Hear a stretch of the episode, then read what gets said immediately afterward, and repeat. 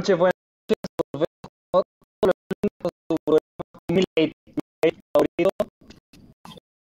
donde yo soy la estrella, pero sin embargo conduce nuestro gran, gran, gran, gran tío conductor, Don Tobal. Adelante, por favor. Hola, hola chicos. Chapa, Nico, ¿cómo estuvo la semana y fin de semana de fútbol y noticias? De fútbol buena porque volvimos a las ligas por acá. Así que adolorido pero feliz. Más noticias que fútbol, más noticias que fútbol. Como También, mucha noticia. Sí, sí, hubo una, una, gran noticia que fue que el Barcelona le ganó 3-0 a la Juve, así que muy, muy, muy, muy, muy importante. Eh, bueno, para el, capítulo, eso, ¿eh? para el capítulo de hoy eh, tenemos super hincha del Real Madrid, eh, eh, bien, bien, bien, todo bien. ¿Cómo, ¿Cómo estuvo la semana y fin de semana? estuvo bien ahí. Eh, primer, o sea, amistoso entre el Real y, el Milan. Y también por otro lado Colo Colo, que el otro equipo que igual, que igual sigo. Así que, qué bien por eso. Así, cortito, cortito eh, de previa, Edu. Eh, ¿Qué te pareció el Real Madrid y Milan? El empate a cero. fue encontré que fue un partido que ida y vuelta en cierto punto, pero igual noté que hubo mucha imperfección en los pases. Eh, se notaba como, como que todavía están aclimatándose un poco a, lo que es la pretemporada. Ya, sí, ahí vamos, vamos a ir entrando en el, en, el, en todo lo que es el mundo Real Madrid y la, y la liga también. ¿Ya? Ahí vamos a estar entrando harto. Eh, los temas de hoy, chicos, vamos a tocar, bueno, como siempre, el fútbol chileno, la sección del super hincha, vamos a tener un tema bien controversial, que fue el tema Messi, la salida de Messi del eh, Fútbol Club Barcelona, y eh, todo lo que son los rumores de fichaje eh, internacional, los confirmados, los que no están confirmados y todo. a cada uno le voy a pedir un título de cualquiera de todos estos temas. Un título. Nico, el que tú quieras, del tema que tú quieras. Em, del tema que yo quiera, la verdad, voy a aprovechar mi pequeña tribuna para decir, eh, no se iba a Poyet eh, a principios de semana, ya es el principio de semana, por si acaso. Tati, gracias. Ya, eh, Chapa. Uy, mi título va para Messi. ¿es, ¿Es realmente el fin de una era? Ese es mi título. Uf, dándole. Edu, de todos iba, temas. Iba, más o menos ahí por lo, por lo que decía Chapa, como quizá el, fin de, una última estrella de lo que viene siendo la liga ya, que se va quizá mm. yendo. Claro. Y bueno, mi título va a ser em, Me siento triste. Debo decir. Me siento, me siento triste. ¿Haciendo juego de palabras? Haciendo un juego de palabras. Lo preparó siete meses. Buenísimo. Así, me gusta. Así me gusta. Eh, Nico, ojalá, ojalá lo hubiera preparado así de meses. Ojalá hubiera estado preparado para esto. Eh, Nico, eh, vamos a partir con fútbol chileno. Cuéntanos cómo estuvieron los test grandes este fin de semana. Me voy, a, me voy a salir fuera de la pauta y te voy a comentar de los, primer, los primeros cuatro. Y un, un extra al final. vamos a partir por, por Colo Colo creo que mucho hemos hablado en este programa del Colo, hemos tenido un super hincha de Colo Colo donde hemos visto eh, hartas variantes. Hemos visto que la salida de Martín Rodríguez para nosotros era muy importante. Me parece que este partido empieza a mostrarse un, avance en cuanto a su, a su sustitución. Y creo que Colo Colo está, está entrando en un, en un, en un espiral súper importante del hecho de a lo mejor no siempre hacer el mejor partido, pero resolver el partido. En este caso juega con un, con un Curicó que ya lo hemos visto los que seguimos eh, el fútbol chileno en su mayoría, un Curicó que si no existiera un equipo como Wanderers, por ejemplo, eh, estaría catapultado como de los peores equipos del campeonato. Sin embargo, muestra cosas y en ese momento cuando muestra cosas, Colo Colo sabe eh, quitar la pelota bien, sabe salir rápido y vamos a mencionar a Morales otra vez, que me parece que hace un golazo, los que tuvieron la oportunidad de verlo. Eh, eh, un poco haciendo las últimas dos fechas lo que se le ha criticado antes, que los goles de penal, que siempre como se los perdía bajo el arco, me parece que eh, el último gol fue realmente bueno, se... hace un poco lo que uno le pedía a Morales, es decir, que, que- que de repente uno decía, este cabro podría tener por lo menos cinco goles más en el campeonato, si es que definiera simple y, y- y no tratara de hacer quizás una jugada tan vistosa, y lo logra, me parece, eh, en, en un gol donde, donde la asistencia de volado es, súper certera, de hecho termina saliendo la figura del campeonato porque también asiste a Leo Gil, otro de los grandes puntales de la campaña de Colo Colo, eh, donde, donde aprovechan muy bien la velocidad de sus jugadores. Yo creo que por ahí está pasando un poco el, juego y un poco para ir cerrando lo, que, lo del partido en sí mismo y, y da- y darle espacio a, otro tema que me parece importante.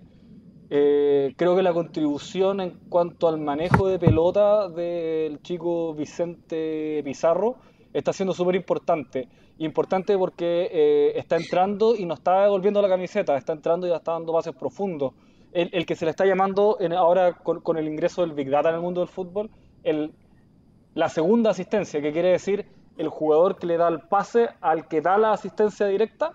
E- esa- ese juego de profundización lo está haciendo muy bien eh, Vicente Pizarro y creo que es el momento para que un cabro de 18 años, como lo hemos dicho aquí varias oportunidades, deje de ser un niño de 18 años y sea un jugador de fútbol de 18 de eh, buena proyección y ojalá que, que siga sumando minutos.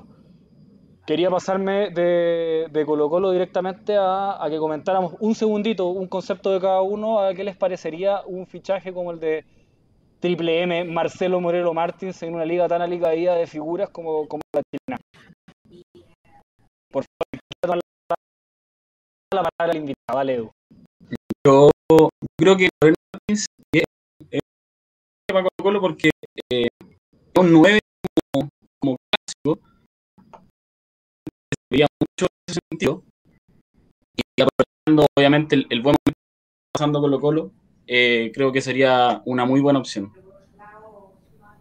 No, yo creo, yo creo, bueno, Moreno Martins es un jugador que se ha probado en las clasificatorias sudamericanas, es un El goleador, goleador de, de la de- clasificatoria. el goleador de la clasificatoria, un goleador de estirpe. eh, hay pocos como él en, en- en Sudamérica y no por nada es un jugador que estuvo tanto tiempo jugando en Brasil en equipos importantes. Yo creo que eh, sería un salto de calidad para, para la competición, el torneo nacional, tener a alguien como Moreno Martins y ya me gustaría que fuese mi equipo el que está buscando el fichaje de un delantero de, ese, de ese fuste. Mm. Sí, a mí también me, me, me agrada mucho la idea de que un delantero de ese, de ese nivel llegue al fútbol chileno, eh, sobre todo en este minuto en donde el fútbol chileno cada vez decae más y cada vez está más cerca de ser de los peores en vez de, de ir subiendo y empezar a alcanzar otras ligas un poco más importantes. Así que creo que eso le daría mucho más eh, peso y más importancia al fútbol chileno, a la liga. Perfecto, entonces eh, nos pasamos a la U, si me lo permiten. Sí, sí, un, tómatelo, un- tómatelo. un equipo de la U que parece que hace un buen partido. Hace un buen partido desde que el técnico dejar de buscar tanto alero, que tiene mucho todavía en su, en su, en su plantel, pero ninguno ha funcionado. Eh, me parece que hace, hace un gran cambio. eh, a ver. Hace un gran cambio quitando uno de los externos. Hace un gran cambio. Espérame un segundo, tengo aquí un problema técnico. Ahí está. Eh, hace un cambio donde deja dos puntas, como lo hemos pedido para algunos otros equipos que iremos analizando en el, en, en el, en el transcurso del programa, pero, pero lo- a mí lo que, lo que más me llama la atención es que lo que ha hecho Valencia con el equipo es tratar de potenciar las buenas características que tiene. ¿Cuáles son estas buenas características que tiene? Tiene dos buenos laterales que suben y bajan muy rápido. Hemos destacado lo que ha hecho eh, Morales por la izquierda, un chico de 18 años, que cada partido que le vemos va mejorando un poquito algún aspecto de su juego. Creo que actualmente está pasando muy bien. Tiene 18 años, por lo tanto el, el fuelle que tiene para ir y volver tiene que aprovecharse las características mismas que tiene por la derecha Andía, que es un jugador de más experiencia. pero que por lo mismo eh, sabe mejor cuándo pasar, cuándo sacar el centro, cuándo enganchar hacia atrás. Y ha arropado mucho mejor a sus eh, centrales, que también son de las buenas características que hemos conversado aquí en el programa que, que tiene el equipo de la U, eh, con tres volantes de corte, pero que al mismo tienen buen manejo de pelota. Eh, creo que ha ido de menos a más lo, de, lo del famoso primo de Charles, que a mí yo, yo, yo, hago una campaña pública desde acá para que le empecemos a decir cómo se llama, digamos. Señor Sandoval, así se llama, Sandoval. No es primo de nadie. Y ahí jugó mejor. Hay, hay, más cambios de frente, hay, hay, hay, búsqueda de los espacios. Y en eso ha sido importante también eh, la inclusión de, un segundo punta como lo es Lobo. Me parece que, que si bien él es un jugador que se ha desempeñado en su carrera más, más carrilero, siempre ha sido desde la banda hacia afuera. Y uno se puede dar cuenta ahora con la inclusión de Cañete en ese medio campo, que, que un poco se buscan las diagonales, cuando, cuando Lobos va hacia la izquierda, Cañete va hacia la derecha, pero los dos hacia el centro. Y cuando van los dos hacia el centro se puede encontrar uno arriba con más espacio y con espacio además para definir, que es la otra gran característica que tiene esta Universidad de Chile. Eh, dicho eso, me parece que el partido, al menos los primeros 60 minutos, eh, fue un partido interesante, fue un partido entretenido, cosa difícil de ver en una, como decíamos eh, hace un segundo, una alicaída eh, liga chilena, donde ver intensidad cuesta. Y por eso me paso directamente al rival, que fue O'Higgins, que me parece que, que, fue a proponer. Sabía el profesor Giovanoli que, que su puesto estaba en entredicho y termina saliendo después del partido.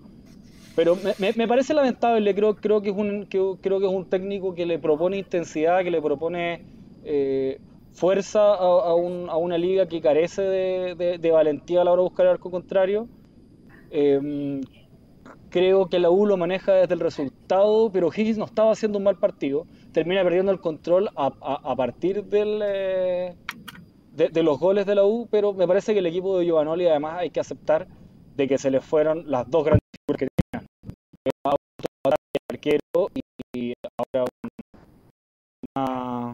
eh, Alarcón que se fue al fútbol español, nada más ni nada menos. Creo que había que darle un poco más de tiempo a un, a un O'Higgins que, que a mi gusto propone bastante. Y no sé si alguien quiere hacer algún comentario, si, si vieron el partido de la U, si, si tiene algo que decir al respecto. Yo, yo, a mí me gustaría decir que encuentro que si bien de, de a poco se está acoplando al equipo, eh, encuentro que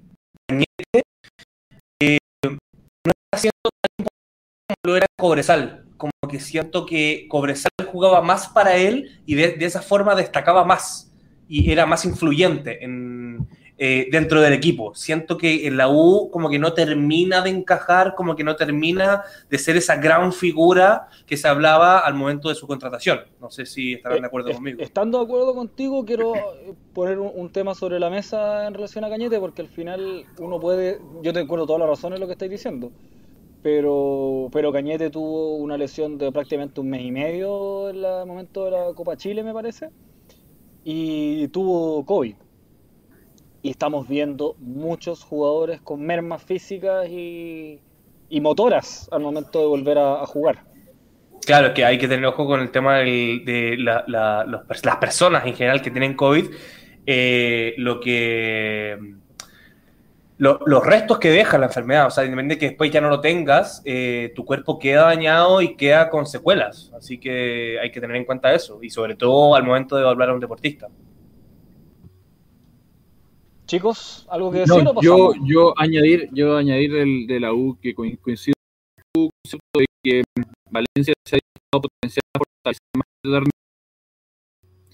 y, y eso es algo que me hace mucho sentido pensando que fue el con, o sea, el caso con, Católica, en que eh, de Chile dispuesta a hacer lo que sabía y conocía que podía hacer.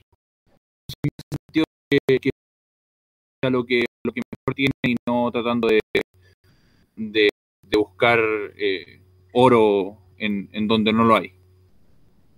Bueno.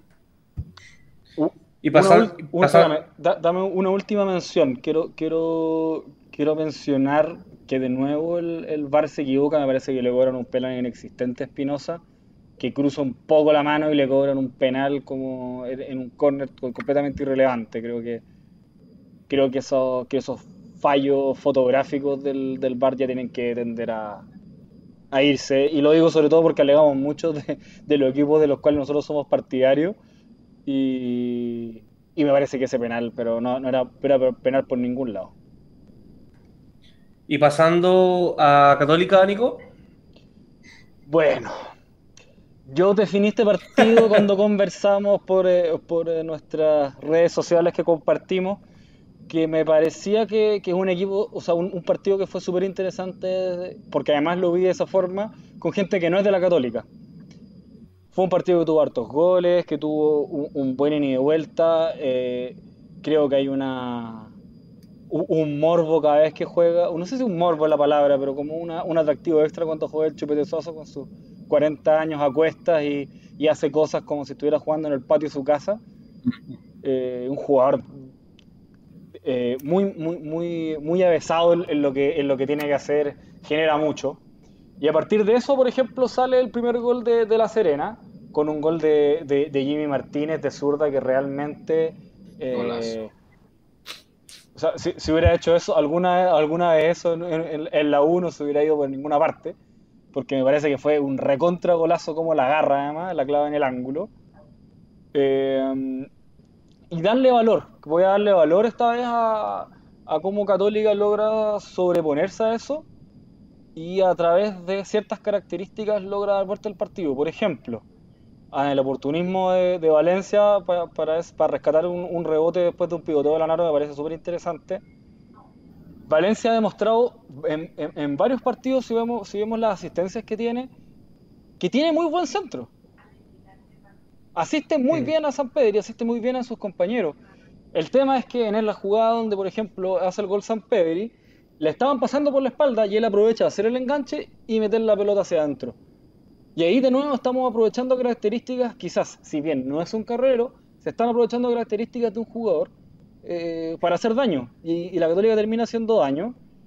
Eh, por fin apareció la, la, derecha de Marcelino Núñez que todos veníamos esperando y que sabíamos que tenía. Y golazo. Alguna, golazo. A, a, a, alguna le tenía que salir. Yo no, no, no me acuerdo de haber visto un tiro libre tan cerca donde el jugador que, que pateara le pegaba tan fuerte a la pelota. No fue como un, penal sí, lo, que, sí. lo, lo, de Marcelino. Impresionante. Pero realmente con, con, un, con una violencia y una colocación que, que, que, que, el pobre Zacarías López queda mirando para todos lados, abriendo las manos diciendo, compadre, por favor, ¿qué están esperando que yo haga con esta cuestión? Y, y de nuevo, pasándonos la vereda al frente, me parece que eh, la Serena no baja los brazos y no baja los brazos sabiendo que esta es una católica, como podríamos decirlo en jerga boxeadora, eh, muy débil de pera. Si tú empezás a golpear a la católica y, si eres constante, probablemente vayas a sacar algo. Y teniendo un partido en San Carlos controlado uno, que te metan poco y estar, como bien dice el Chupete Soso en la otra cámara de TNT Sport, eh, terminamos pidiendo la hora. Incluso se alegó un penal que para mí realmente no tenía ni pies ni cabeza, al igual como lo que estaban alegando con el penal que le cobraron a Espinosa, de hecho. No se vio nada, eh, hicieron un escándalo de, de, de, de proporciones mayores. Nico, Nico, Nico, Nico, tengo, ten, tengo una, una última. Eh, ya que hablaste de O'Higgins, Miguel Ramírez, nuevo DT Oficial, de O'Higgins. Oficializado. Lo, yo lo he hecho oficializado. Lo, lo, quería tirar al final. Está oficializado, perfecto. Mañana, mañana, mañana arranca. De nuevo me ganaron el quien vive para técnico de la Católica. Parece, que se queda, parece que se queda Poyet. El capítulo pasado lo habéis pedido a Ramírez. Mm.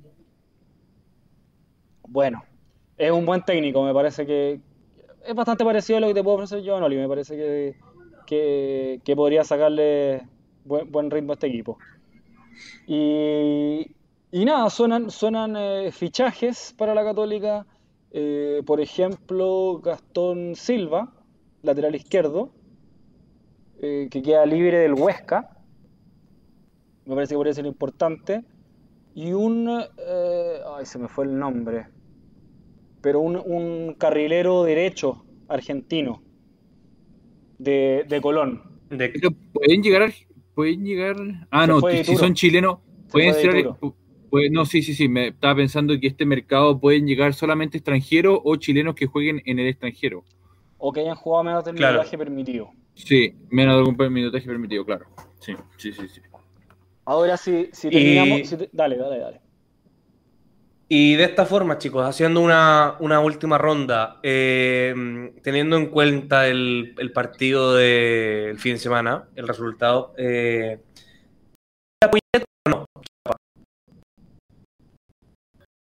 A ver, eh, las, victorias aire al equipo, las que hicieron eh, de, semana con el cuerpo técnico y, y de jugadores, creo que es delicado. Yo no sé si puede ser sostenible porque claro, por ahí se gana a, la Serena después de ir ganándole un minuto. Entonces, yo creo que está un poco vencido. Sí, no, sé. Seguridad, la verdad, para el futuro. Nico, Te voy a escribir un libro de nuevo para terminar, pero eh, me parece que sí. Creo que creo que ya es un diagnóstico bien parecido a lo que a lo que eh, lo, lo que dice el Chapa. Eh, creo que hay un desgaste, creo que los jugadores están, están sacando esto adelante por amor propio, pero se nota que no hay ideas de construcción de juego ni de cómo plantarse en la cancha.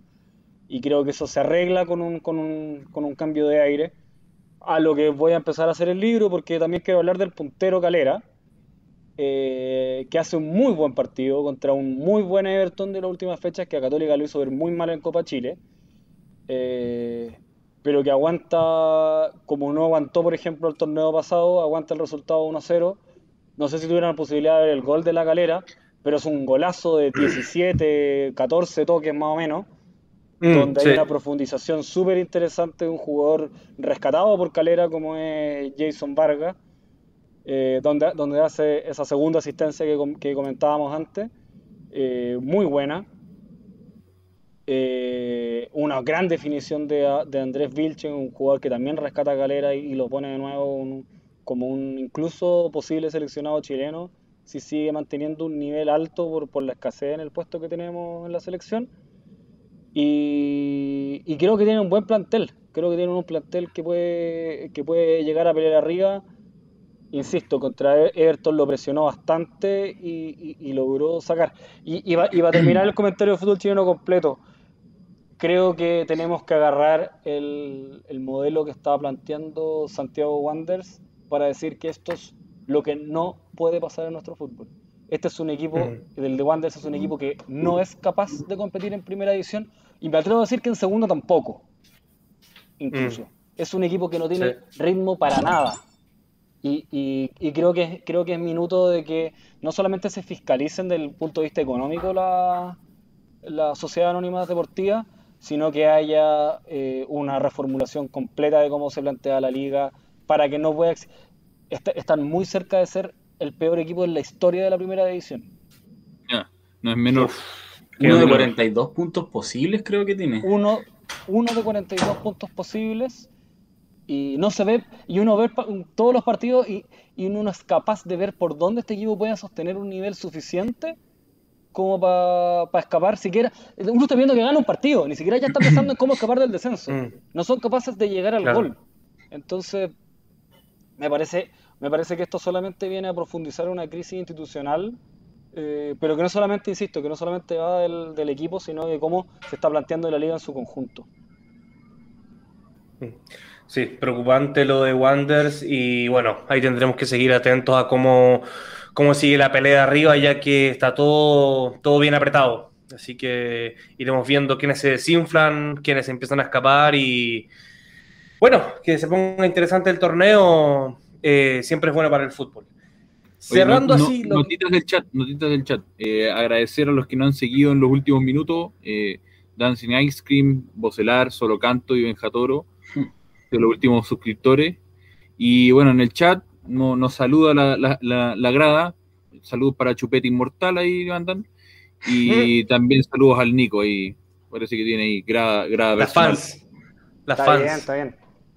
El termo, que el, de- termo, el de- termo tiene seguidores y detractores. Espero que, que Le sean más seguidores. Le Saludos. devuelvo el hilo. Por la buena onda. Claro, tiene su lado bueno y su lado malo.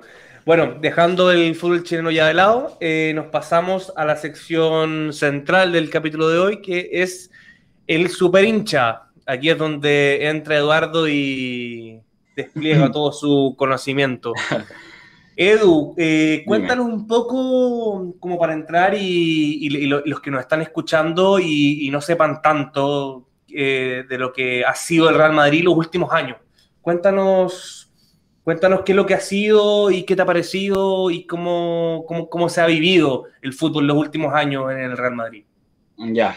eh, partiendo yo, yo, yo, yo mencionaría eh, desde más o menos que, eh, la llegada de Cristiano, junto con Florentino y Pellegrini, que el Real igual ya se encontraba en un proceso de bastante sequía, ya no era mu- muy competitivo y, y necesitaba, necesitaba estar a la altura de lo que venía haciendo Barcelona, que estaba con, la, con Pep Guardiola, tenía Messi, Xavi, Iniesta. Entonces, claro. El Dream Team. Claro.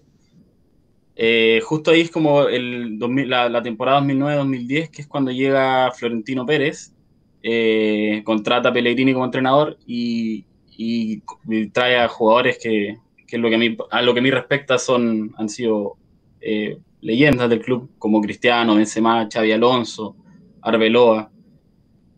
Marcelo. Claro. Pese a eso, tiene, tiene solo un, un año de, de vigencia Pellegrini. Eh, pese a que no le fue mal en la liga, creo que quedó como a tres puntos del Barcelona. Una Eh, campaña que- histórica de Barcelona, por lo demás, Claro. que creo que es una de las campañas donde el Barcelona hizo más puntos de todas las campañas que ganó. Exacto. No, no, y, y Pellegrini, Pellegrini también hizo un récord. Sí, Un también hizo el récord. Sí, los dos Solamente que rompieron el perdió. récord. Claro. Solo que perdió, claro. Claro, pero le. Por ejemplo, en, perdió los 16 avos de final de la Copa del Rey con un equipo de segunda, tercera, no estoy seguro. Creo el, El Alcorcón. 4-1. Claro, y también en, en Champions se quedó en octavo con el Lyon. Entonces, Nuevamente. Que, claro, Claro. que hay varios, varios, fueron, varios equipos del Real Madrid fueron víctimas de eso durante años Ese, seguidos. e- es- ese Real Madrid quedó tres veces con el Lyon eliminado. Sí. En octavo y en cuarto. Convengamos Claro. que un, un Lyon en su época que era que era Bueno, tenía yo- competitivo lo que conocemos ahora, tenía por ejemplo a un jugador, a un jugador que, tenía un, tiro libre en mitad de cancha y parecía un penal, era impresionante. sí, impresionante. impresionante. Tiene cosas de Marcelino. Claro, entonces, como no, los resultados no fueron lo que esperaron, eh, a la temporada siguiente vino Mourinho, que en verdad es, es un DT que, que al igual co- como dice Chapa, yo, yo lo banco, pero tiene cosas que, que, claro, pueden ser me- medias controversiales. Eh, la primera temporada, si bien no, fu- no fue tan mala, eh, de hecho que- creo que fue subcampeón de la liga, eh, perdió la Copa del Rey contra el Barça, eh, perdió en semis también contra el Barcelona. Y, y- y- y obviamente se generó, se, o sea, se generó esto que, que se quejaba mucho los árbitros, generaba muchas polémicas. De hecho, de hecho eh, justo en esa época fue cuando España, básicamente en, en la selección española tenía al Barcelona y al Real Madrid en un equipo, y, y se generaron muchos conflictos incluso por, por lo, lo que, lo que generaba Mourinho en el sentido que como casi un odio a, lo- a lo- a los rivales. Se generó una rivalidad muy grande en la Claro. selección, en la Sí. selección española. Y, y después ya la segunda temporada fue cuando ya se, se, se estableció un poco más. De hecho, ahí fue cuando llegó a los míticos 100 puntos, hizo 120 goles el equipo. Eh, y el último año ya fue como la debacle ya, no debacle, pero, pero ya empezó a, a decaer un poco más lo, lo, lo que es de Mou. Bueno, igual eh, antes de que termine el tema Mou, eh, rescatar también que con Mourinho en el inicio y en el final se fueron dos leyendas y se fueron por la parte de atrás, o sea, que son como Raúl Casilla. O sea, Sí. a Raúl eh, Mourinho le dijo que ya no contaba más con él, que no lo iba, que no lo iba a jugar, así que buscar equipo. Y con Casillas hubo un problema bien grave interno y Sí, que, lo, que, lo, que lo cortó, pero así de raíz. Sí, no, no, no lo puso. en conferencias de prensa dijo que, que prefería a Diego López por sobre Casillas, que lo consideraba mejor arquero, justo se había lesionado la mano. Claro. Fue, fue bien complicado. Ya después, después de, de, Mourinho, como que la hinchada igual seguía esperando títulos, eh, más allá de lo que ya se había logrado, que igual era un avance. Y después llegó Ancelotti. Ancelotti eh, fue, fue cambiando bastante su, su, su, esquema táctico. En un comienzo jugaba con solo después fue como fue James Rodríguez, eh, Luca Modric, eh, Bale, el mismo Bale, y, y comenzó a, a, tener mayor como eh, mayor importancia en los partidos. También eh, eh, se ficha a, a, Carvajal, que de hecho es como canterano del Real, que súper buen, buen fichaje lateral. Fue, fue Tony Gross. repesca eso, ¿no? Sí, Claro, lo, lo vendieron Leverkusen se- y después se- lo se- recompraron. Lo cedió al Leverkusen, claro.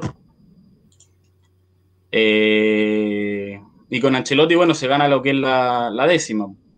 En una, una temporada que, estuvo igual media complicada, pero, pero se logra sacar e- ese, ese partido contra el Atlético con el gol de, de Sergio Ramos. Así que no, en ese sentido, un muy buen DT.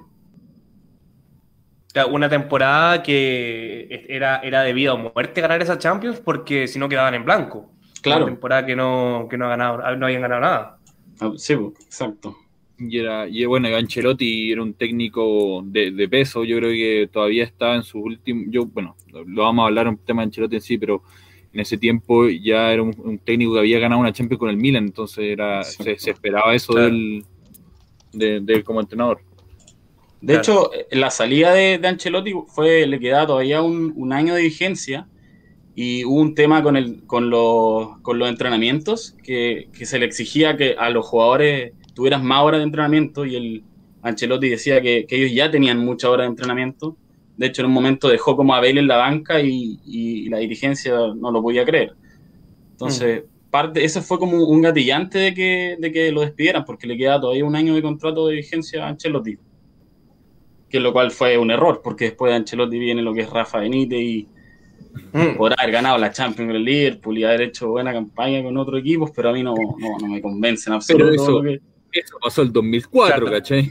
claro, De- de- de- después, después viene esa, esa, esa ráfaga de entrenadores, que tres entrenadores en Sí. un año. sí, no, terrible. Mm. Claro, después llega Rafa Benítez, que de hecho partió relativamente bien la liga, pero empezó después a perder partidos, eh, perdió el clásico con el Barça 4-0. Cinco. eh, sí, no, 5-1. 5-1 con la, con la manita con el, con el gol de Arturo en el quinto. Sí. Sin embargo, pese a, a- a lo, a, lo, a lo que poco que me gusta Rafa Benítez, rescato que se incorporó más, se incorporó a Casemiro, a Lucas Vázquez más como en el equipo titular, que igual es algo a resaltar, considero. Pero, pero claro, fue, fue una, una pésima campaña.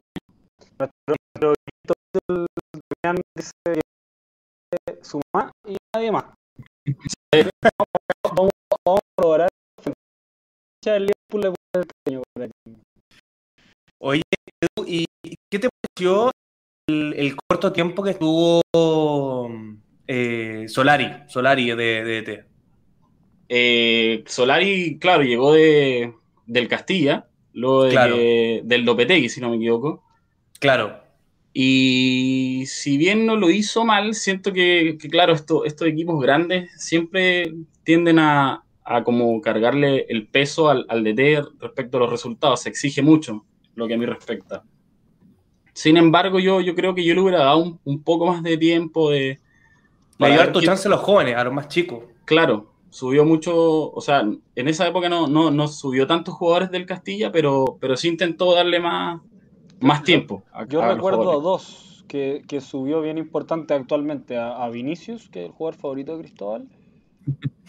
Y, pero uno que, me- que- que yo encuentro bastante interesante, como lo fue Reguilón. Sí, Reguilón, muy buen lateral. Buen lateral. Buen, jugador, buen lateral, sí, yo no, Yo no entiendo, no entiendo cómo el, el Madrid yo, lo. yo nunca lo entendí por qué lo vendió. No, el Madrid regalando laterales así como si no hubieran. Como, era tan fácil de Reguilón, encontrar. Sí, Reguilón no Claro, como, si fuera- como si fueran brasileños. Claro, Hakimi por derecha, no. Lo, terrible, lo de. Hakimi inexplicable, lo de Reguilón, mira, después de la última temporada con el Tottenham yo entiendo por qué el Real Madrid lo cedió, no, no sé si No, un digo- lateral digo como- Pero, izquierdo pero del cuando Real jugó en el Real Madrid. jugó buenos partidos, yo, yo me acuerdo. Y en el Sevilla también. No, Sí. sí hace, hace buenos partidos, pero no sé si es lateral para el Real Madrid. Yo creo que está bien donde está en el Tottenham. En ese Claro. sentido yo creo que el Real Madrid no se equivoca. Claro. Eh, Pero yo diría que, claro, a grandes rasgos lo, lo más resaltable, yo creo, eh, de, del Real Madrid fueron claramente la, las tres Champions. De hecho, muchos yo creo que piensan como ya el Real Madrid fue solo las tres Champions, pero durante ese periodo fue campeón de liga, Supercopa España, Supercopa Europa, Mundial de Clubes. Es decir, ganó, ganó varios títulos. O sea, también dentro, dentro de lo, de lo que se le exige a un equipo como el Real Madrid. Claro. O sea, a estos, estos equipos igual se le exige competir y ganar por todo. Y yo creo que lo que, lo que más le criticaba al Real Madrid, eh, bueno, y hasta el día de hoy, porque es una filosofía que tiene como club, creo yo, que si bien van a pelear por todo, siempre le dan una chance muchísimo más importante a la Champions. Sí. Y lo que, lo que pasó muchos años era que votaba la Liga, votaba la Copa del Rey. Sí, pues de verdad, sí, de hecho tiene tres Champions el Real en los últimos casi 10 años. O sea, perdón, tres ligas.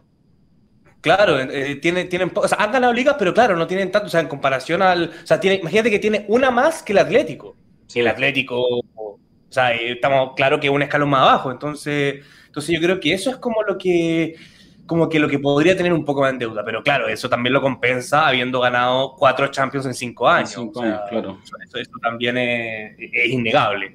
Eh, Edu, te quiero preguntar, eh, bueno, primero, antes, an- antes de preguntarte por la última temporada, eh, te quiero preguntar, ¿qué opinas del, y si tú estabas conforme en el minuto en el que volvió Zidane al?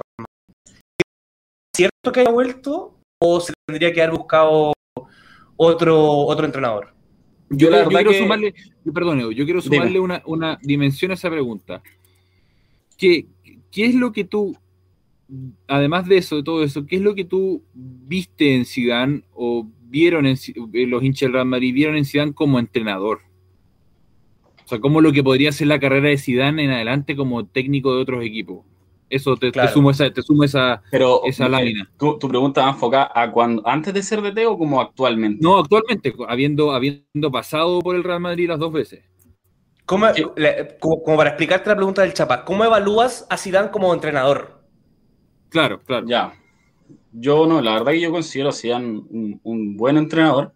Aparte, eh, él fue, fue asistente de, Ancelotti. Aparte de que también dirigió al, al Castilla un tiempo. Entonces, igual no es como que haya llegado de la nada por ser Zidane y que haya jugado en el Real y, y lo pusieron a entrenar, sino que No, igual sí, sí, sí, está, está claro. hubo, hubo un trabajo detrás y, y enfocado a lo de Chapa actualmente, como ya habiendo pasado su etapa en el Real, eh, considero que igual es un súper buen DT. Obviamente tenía los jugadores, tenía a Cristiano, a, a un buen equipo para que le, le- lo ayudara a lograr todo lo que logró, pero, pero yo creo que es un tremendo DT. Pero, Pero, tú, por crees, ejemplo- tú crees, Edu, que, que su mérito, que, ¿cuál es su mérito como ET? ¿Es un, es, un, ¿Es un táctico? ¿Es un manejador de grupo? ¿Es un motivador? ¿Qué es lo que se le destaca a, Zidane? Claro. Yo creo que Zidane... Desde tu punto de vista, esto completamente... No, no sé si una respuesta correcta a esto. eh, no sé si tanto motivador, pero sí, sí de repente eh, cambiaba los esquemas, no, no siempre salía con, con los mismos, las mismas formaciones o probaba eh, jugadores por, por la banda, de, de hecho. Entonces, por ese lado quizá un poco más táctico. Que algo Pero, que... pero, pero, pero, pe- para, ter- para ter- eh, fijar bien la pregunta del Chapa, eh, ¿tú crees que Zidane eh, tiene un juego en específico? ¿Tiene, se, se, se- se centraliza en algo o se adapta netamente al equipo que, que- que tenga? O sea, por ejemplo, si ahora lo, lo vemos dirigiendo a, no sé, por decirte, el Everton de Inglaterra, eh, va a hacer lo que puede con esos jugadores o, él, o va a tratar de plasmar su idea de juego, como tipo Guardiola, que igual- todos los equipos todo todo el equipo de Guardiola sabemos que juegan a una cosa. Claro, en ese sentido Por- igual por sería un poco, un poco difícil responder porque no, no hemos visto a Zidane en otro equipo que no sea el Real Madrid, entonces no podría responder en base a cómo, cómo sería en otro equipo, porque eso lo he ¿Cuál es visto lo con que los... tú crees? Claro, pero no, yo creo que es más... Sí, como que... claro, juega más o menos- más o menos de la misma- No, no, no tanto en ese sentido como de, de cambiar tanto más allá de alg- algunas piezas. Ya. Mm, perfecto. Ya, y mm, Edu, ¿qué te pareció? eh, o sea, bueno, obviamente te tiene que haber parecido mala, pero ¿cuál es tu opinión y qué puedes sacar de, de bueno eh, de la última temporada del Real Madrid? De la temporada en blanco que tuvo. Si bien peleó hasta el final la liga, pero, pero terminó quedando sin ningún, Y sin ningún título. semi- y estuvo en semi de Champions. también. Claro, Claro. llegó a semifinal de Champions también. Eh, la verdad que yo la, la última temporada del Madrid no la considero una temporada tan mala, considerando que tuvo a lo largo de la temporada creo que 51 lesiones, Mm. el equipo con Y más lesiones. Entonces que haber llegado a semifinales de Champions y haber peleado, la- peleado la liga hasta, hasta el último, de hecho creo que quedó como a tres puntos del, del Atlético, eh, no lo veo tan, tanto como una mala temporada. Obviamente, eh, sí- siento que hace rato eh, están en deuda como con fichaje, pero obviamente eso se debe como a la crisis que está, que está afrontando el, Real Madrid. Pero a grandes rasgos, como te, como te digo, eh, veo el, más, el vaso medio lleno, diría yo. Considerando todo lo, que, todo lo que fue el proceso del COVID y las lesiones, no fue una temporada tan nefasta, pese a los títulos. Lo que a títulos respecta, considerando que el Real Madrid es un equipo de títulos, sí. Te diría que, claro, sería. Está al debe. Pero, Ah, no, dale, dale. dale, Nico, da- dale, Nico. Dale, porque quiero, quiero aprovechar de enlazar, enlazar la pregunta anterior y, y la respuesta, sobre todo en relación a las lesiones. Me, me quiero caer ahí y quiero caer en relación a los fichajes también, porque, claro, hace rato que no hacen un fichaje así rimbombante como los que estamos acostumbrados, de Florentino sobre todo. Eh, Hazard fue como algo. Creo que es súper circunstancial a, a- a lo del- a lo de la pandemia, pero a uno le llama la atención que un equipo como el Real Madrid no tenga una respuesta en sus fuerzas básicas, como, como se puede llegar a decir. ¿Tú crees que se ha perdido un poco eh, la labor de la fábrica o del Real Madrid Castilla? Eh, en cuanto a nutrir al primer equipo, ¿crees que esa filosofía de Florentino de los, de los Zidanes y los Pavones está bastante extinta? Porque, claro, uno puede, se, puede acordar de lo que hizo, de lo que hizo Solari, pero más allá de eso, yo no recuerdo algún jugador interesante hoy día, aparte, por ejemplo, de, no sé qué se me viene a la cabeza, Nacho, ¿Ya? eh, que haya ayudado a nutrir al equipo en cuanto a esos jugadores quizás que no están en primera línea, pero que sí te ayudan a, eh, por ejemplo, llevar adelante una liga dejando a los protagonistas en la Champions, por ejemplo, como se hacía antiguamente. Claro. Eh, claro, o sea, a nivel como de que, que hayan llegado al Castilla, que hayan sido eh, influyentes en el juego o hayan marcado la diferencia, te diría que, claro, efectivamente no. Pero eh, sí considero que se le dio oportunidad a bastantes eh, jugadores que son del, del Castilla. Sergio Arribas, eh, Miguel Chus, eh, Hugo Duro, delantero, eh, Marvin Park también. Es decir, como, como sumado a las lesiones que mencioné, eh, y a, a que no habían fichajes, se tuvo que, que improvisar obviamente con jugadores del Castilla. Es que Eh, ahí creo que Es que ese era el punto, So- dale, dale, dale todo.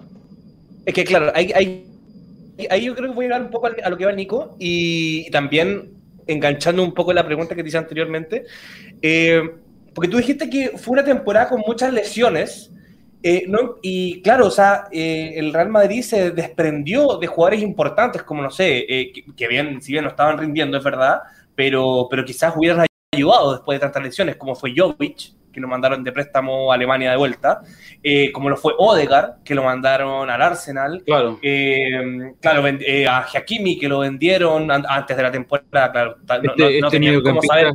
Este mediocampista central que también tuvo de préstamo en el Arsenal, eh, Ceballos. Ceballos. Ah, Ceballos, Ah, Ceballos, Ceballos, Ceballos, también, o sea, como que como que hubieron muchos jugadores y esto también es como lo que se le critica mucho a Zidane en España, eh, y sobre todo en Díaz España. también estaba a préstamo, ¿no? Brahim Díaz en el Milan, ¿no? Sí, hay mucho, hay, hay mucho jugador como que Zidane, eh, que, que, que- que- que no, no hay una explicación el por qué Zidane no los tomaba en cuenta. O sea, sencillamente no contaban para él y no los ponía nunca o los ponía a los últimos minutos eh, y prefería mandarlo a préstamo. Entonces, claro, el Madrid dijo ya, si Zidane no los va a usar, por último eh, usémoslo y, ganemos algo de plata o, o- o no perdamos plata con ellos, ¿cachai? Entonces, claro, ahí, ahí es donde, donde uno como que se le critica mucho, le, le critica mucho a Zidane, eh, el por qué cortaba tantos jugadores, o sea, o, bueno, el- lo que, el- todo, el, todo el problema que ha habido con Bale, eh, el, el- el tema con Isco, o sea, Isco era un jugador que o, o lo Sí, tenía, lo tenía muy mala relación con Zidane y no lo ponía, yo creo que netamente por eso. Claro, entonces, entonces ahí es donde, donde va el Nico un poco, en donde el- la cantera, eh, eh, como que recurre a la cantera de una forma claro, eh, como extraordinaria, porque tenía Ronaldo en la banca, el Madrid lo mandó a préstamo o vendió, En ese sentido habría que hacer una culpa por parte del DF. Efectivamente se dieron muchos jugadores. Hubiera sido a todos, quizás algunos sí. Y, y claro, efectivamente eh, al final se quedó sin jugadores. Lo, lo que la banca no utilizaba, tuvo que terminar llamando a varios jugadores no, no solo y más de 5 o 6 jugadores jugaron del Castilla varios partidos. Mm. Y, y si bien algunos eran buenos, hay otros jugadores que francamente, Claro. francamente su- solo jugaron porque no había banca, o sea, Claro. pero, pero claro. Eh, no sé si alguien tiene una pregunta dentro de lo que estábamos opinando para hacer otra. No, yo iba a hacer una pregunta muy similar a la tuya. Iba a preguntar por Odegaard en particular, que fue un jugador que mm, hizo una temporada muy buena la, la antepasada en España. Uno pensaba que iba a tener dos minutos en, en el Real Madrid, pero termina siendo cedido al Arsenal, en un Arsenal que anduvo bien, pero bueno, le tocó llegar a un Arsenal medio, medio complicado, entonces no, no había mucho espacio como para acomodarse, pero, pero ¿crees tú, Edu, que esta va a ser la temporada de Odegaard en el Real Madrid? Adelantándome, adelantándome un poco a lo, a lo que se viene, que es, es- bueno, te, te la dejo planteada para que hablemos ahí, quitándole un poco la pega a Cristóbal, pero eh, ¿qué, es lo que se espera del Real Madrid en esta, en esta temporada? ¿O qué es lo que esperas tú y qué te gustaría ver en, en nombres al menos? Yo, espe- yo esperaría a priori que, que Odegaard tuviera más, más minutos, la verdad. Jugó, jugó un, un- un poco en, en el partido, en el amistoso que hubo contra el Milan. Probó hartos jugadores, así que no, no, no fue tanto. Sí, sí, sabemos cómo son estos amistosos. En teoría, en teoría Odegaard vendría siendo el relevo de Modric, Claro. como, como por posición y estilo de juego. ¿En serio? A mí, a mí, por ejemplo, a Odegaard es un jugador que me gustaría ver, eh, por ejemplo, mucho más a Valverde. Valverde encuentro un tremendo jugador. Así, box to box, se corre todo, Me recupera. Claro. Tremendo jugador. Es es un jugador que juega a otro tipo de fútbol, pero que vendría ocupando la posición de cross, que vendría siendo como ese Claro. Sacar a Claro. Claro. Entonces, claro, Odegaard es un jugador que esperaría ver más eh, Valverde. eh, atrás, por ejemplo, la, la dupla de centrales. Eh, Militao, bueno, con la pérdida obviamente de Barán y Ramos, es- va a ser más complicado, va, va a ser un proceso de, de acostumbrarse, sin perjuicio de que igual la temporada pasada Ramos se o sea, no jugó mucho y Militao logró afirmar bastante bien su posición ahí. Fue, fue una muy buena temporada, igual que Nacho. Entonces esperaría ver a, a esos dos jugadores, eh, a Lava también, que es el nuevo fichaje, y esperar que, que puedan fichar algún, algún delantero más, probar a Jovic también, darle su, su oportunidad también. Oye, Edu, y eh, ya que tocaste el tema de la salida de Barán y Ramos, eh, ¿crees que con Nacho y Militao, que si bien tuvieron una muy buena temporada, pero, pero, pero claro, o sea, todavía queda por demostrar eh, que tengan la jerarquía que se le pide tener en el Real Madrid, Claro. y la llegada de Alaba, eh, que no sé si con- eh, concuerdan conmigo, pero si bien es un buen central, es un mucho mejor lateral. ¿Crees que con eso le alcanza al Real Madrid para, para salir y competir a, a nivel europeo? ¿O, o- o- Eh. o habría que salir en busca de un, de un central más para aportar? Yo la verdad que, no, o sea, decir ahora si al- alcanza para el europeo sería igual eh, tirar como a la chunte, pero eh, yo igual le tengo bastante fe a esta dupla central. No es lo mismo, obviamente, Varane y, y- y- y Ramos que tienen, tenían una, una jerarquía tremenda, es decir, Un juego, tenían un juego aéreo impresionante. O sea, el Madrid pierde ahí sí o sí. sí, bueno, no, pero para darle un poco la mano también a la, a la pareja central que, que- que va- le va a tocar defender al Real Madrid, bueno, Barani y Sergio Ramos tampoco hicieron de la noche a la, de la, de- de la, noche a la mañana esa dupla, entonces los, hecho- pobres, los pobres igual van a tener esa presión de tener que ser Varane y, y Sergio Ramos, pero yo creo que el hincha del Real Madrid le tiene que tener un poco de paciencia a lo que puede Claro. pasar ahí. Pero es claro, un poco es, es- es- es adaptarse, eh, ver cómo va evolucionando esas duplas centrales. De repente, si, si no funciona con Alaba, quizás probarlo de lateral y jugar con Militao y Nacho, ir alternando. Pero efectivamente se pierde jerarquía. De hecho, las temporadas que después de, después de que ganó las Champions, lesionó Ramos en varias contra la Ajax, creo, como que no, no, no sé, Ramos onda, se mandó muchas muchos errores, como que se notaba que, necesitaba de su apoyo, claro. Pues en Sí, ese sentido, no- claro, no- se pierde mucha jerarquía. Nosotros acá teníamos un diagnóstico, o sea, al menos yo tenía un diagnóstico súper parecido con Varane, me parecía que, que si bien es un jugador de mucha técnica, mucha experiencia, eh, Ramos como que te, te, te hacía un poco el efecto que tiene Medel en la selección chilena, como que Claro. te- a- es es tan bueno que uno se termina apoyando en él y a lo mejor el cambio de los dos centrales al mismo tiempo te, te, te genera un fiato entre los dos. Yo me voy a aprovechar también de, de- la pregunta, pa- yo creo para último comentario de esto. Eh, porque yo no estoy de acuerdo con, todo el que obviamente se escapó en este minuto para, no estar de acuerdo conmigo. Porque para mí Alaba no me parece que sea un, un buen lateral, me parece que es muy lento para ser lateral. Y, y Militao no me parece tampoco especialmente rápido. ¿No te parece que a lo mejor en ese eh, eh, en esas características sea Nacho el que entre con mayores con mayores chances de, de ser titular, sobre todo porque es el jugador que, que lleva más rato en el Real Madrid? Nacho por, por Alaba o Nacho por. ¿Nacho por Alaba o Nacho por, eh, por Militao? Yo, yo, yo pensaría que sí podría, podría jugar Nacho perfectamente como, como central. Por la última temporada encuentro que lo hizo muy, muy bien. A mí me parece que siempre lo hizo que- bien porque es más siempre- rápido, sobre todo, para, Sí. ese, para ese tipo de posición que, que le gusta al Madrid. Claro, pero por otro lado siento que el Real es un equipo que siempre intenta como, como poner a, a- a la novedad, no sé, siento que va, va, va a intentar probar más con Alaba y Militao en un comienzo y en base como a eso, si es que no se da, ir probando con Nacho. Pero a mí, como te digo, Nacho encuentro que es muy buen central y, y entre esos tres habría que ir probando. diría. Oye, yo aquí me, me aprovecho un segundito en el chat.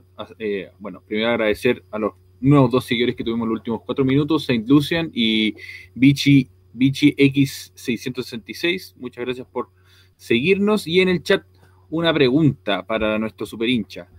Esta es la última temporada de Modric en alto nivel a sus, 30 años, a sus 35 años. ¿Le quedará aún más todavía en el, en el, en el estanque de gas?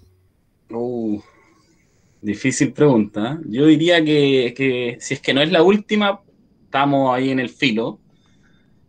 Pero, pero incluso diría que Modric se lesiona mucho menos que Cross, por darte un ejemplo. Entonces, en ese sentido, uno, uno pensaría que quizás lo que a lesiones respecta, podría quizás aguantar un poco más. Pero claro, se cansa más en lo que es físico, en lo que el cansancio. eh, yo creo que ahí puede, puede pasar un poco la cuenta. Si es que no el último año, diría que uno o dos más. Oye, Igual está- estamos, igual Dale. estamos viviendo una época en que los jugadores de fútbol y sobre todo los jugadores de campo han alargado su, su carrera Claro, mucho mm, más. su- sus buenos años. Aquí también se nos acá suscribir Joaquín Laín 69. está en todos eh, lados. Está, está en todos lados el, el, el ex alcalde. No, muchas gracias por la suscripción, don Joaquín Laín. No, yo, yo quería, por ejemplo, a- aprovecharme de esta pregunta. Creo que es interesante hablarlo desde el punto de vista táctico. Eh, y porque mencionaste tú a Valverde, que a mí es un jugador que también me gusta harto. Quizás no será momento de juntar a Valverde con Casemiro al medio, que hagan el desgaste para dejar a un Modric suelto. Pues una Eh, variante pero- táctica interesante. Onda, sí, podría ser, pero ahí, siento que como que si pone, pone a Casemiro y a, a Valverde, a menos que Valverde lo, sea como el recuperador, se pierde eso que te da Casemiro. Pero, pero sí sería una variante a considerar. Sí, obviamente. claro, hay que, hay que tener muy en cuenta que Casemiro es un corte, pero que un Claro. corte que va, es un corte que va, es un corte que va, entonces... Es eh, que Valverde los igual dos- cumple, los dos lo pueden cumple bien hacer. esa función. ¿Mm? Yo ¿Cómo? encuentro de cortar Valverde. Es un jugador que baja harto a recuperar balones. Sí, es que es un sube to harto, pero claro, siento que al poner a Valverde y Casemiro de, de mediocampo, se- tendría que haber alguien, uno de los dos que recupere. Y ahí Claro, quizás perdería funciones de pasar el balón. A eso, a eso me refiero, como que entre los dos que uno uno- Ah, claro. vuelvan, pero, pero no obligando a Modric, que lo hacía mucho, sobre todo cuando al Real Madrid, que estaba mucho con Kroos al medio, pero también Modric volvió. Quizás 35 años sería interesante una alternativa donde reduzca el de, de, de correr, digamos. La salida limpia de Modric, sin pagar. Igual fue el jugador de en la competencia que a rato se ponía el equipo al hombro, como lo ha hecho los últimos años en, en- cuando le ha tocado defender En el el- Mundial o la, camiseta, la, la camiseta croata. Sí, entonces, yo igual, claro, no vamos a ver al, al, al Modric de hace dos años o tres años más atrás, pero va a ser un jugador importante para el Sí, Real no, Madrid yo, yo igual. sigo creyendo que Modric es tremendo jugador hasta el día de hoy. Me callo con esta última pregunta, porque es, mi jugua- es de mis jugadores favoritos en la vida. Yo me gustaría haber nacido como él. Eh, ¿Qué opináis de Benzema? No, el gato. Tremendo el gato. Encuentro que es un jugador que más allá de los goles, que, que- que es lo que, que- que uno tiende a ver como de manera rápida, siento que lo que, lo que hace sin balón, el moverse, el llevarse marca, es tremendo. Benzema yo encuentro que... Como, es- que, como que la toma Benzema y es el que elige por dónde va a ir la jugada. Claro. A mí eso- A mí eso me encanta de él. Sí, no, Y que llega al arco después. Y trotando. Es imposible entender cómo, pero lo hace. A mí, a mí que me tocó sufrirlo el- en las semifinales de la Champions pasada, es impresionante lo que genera ese jugador.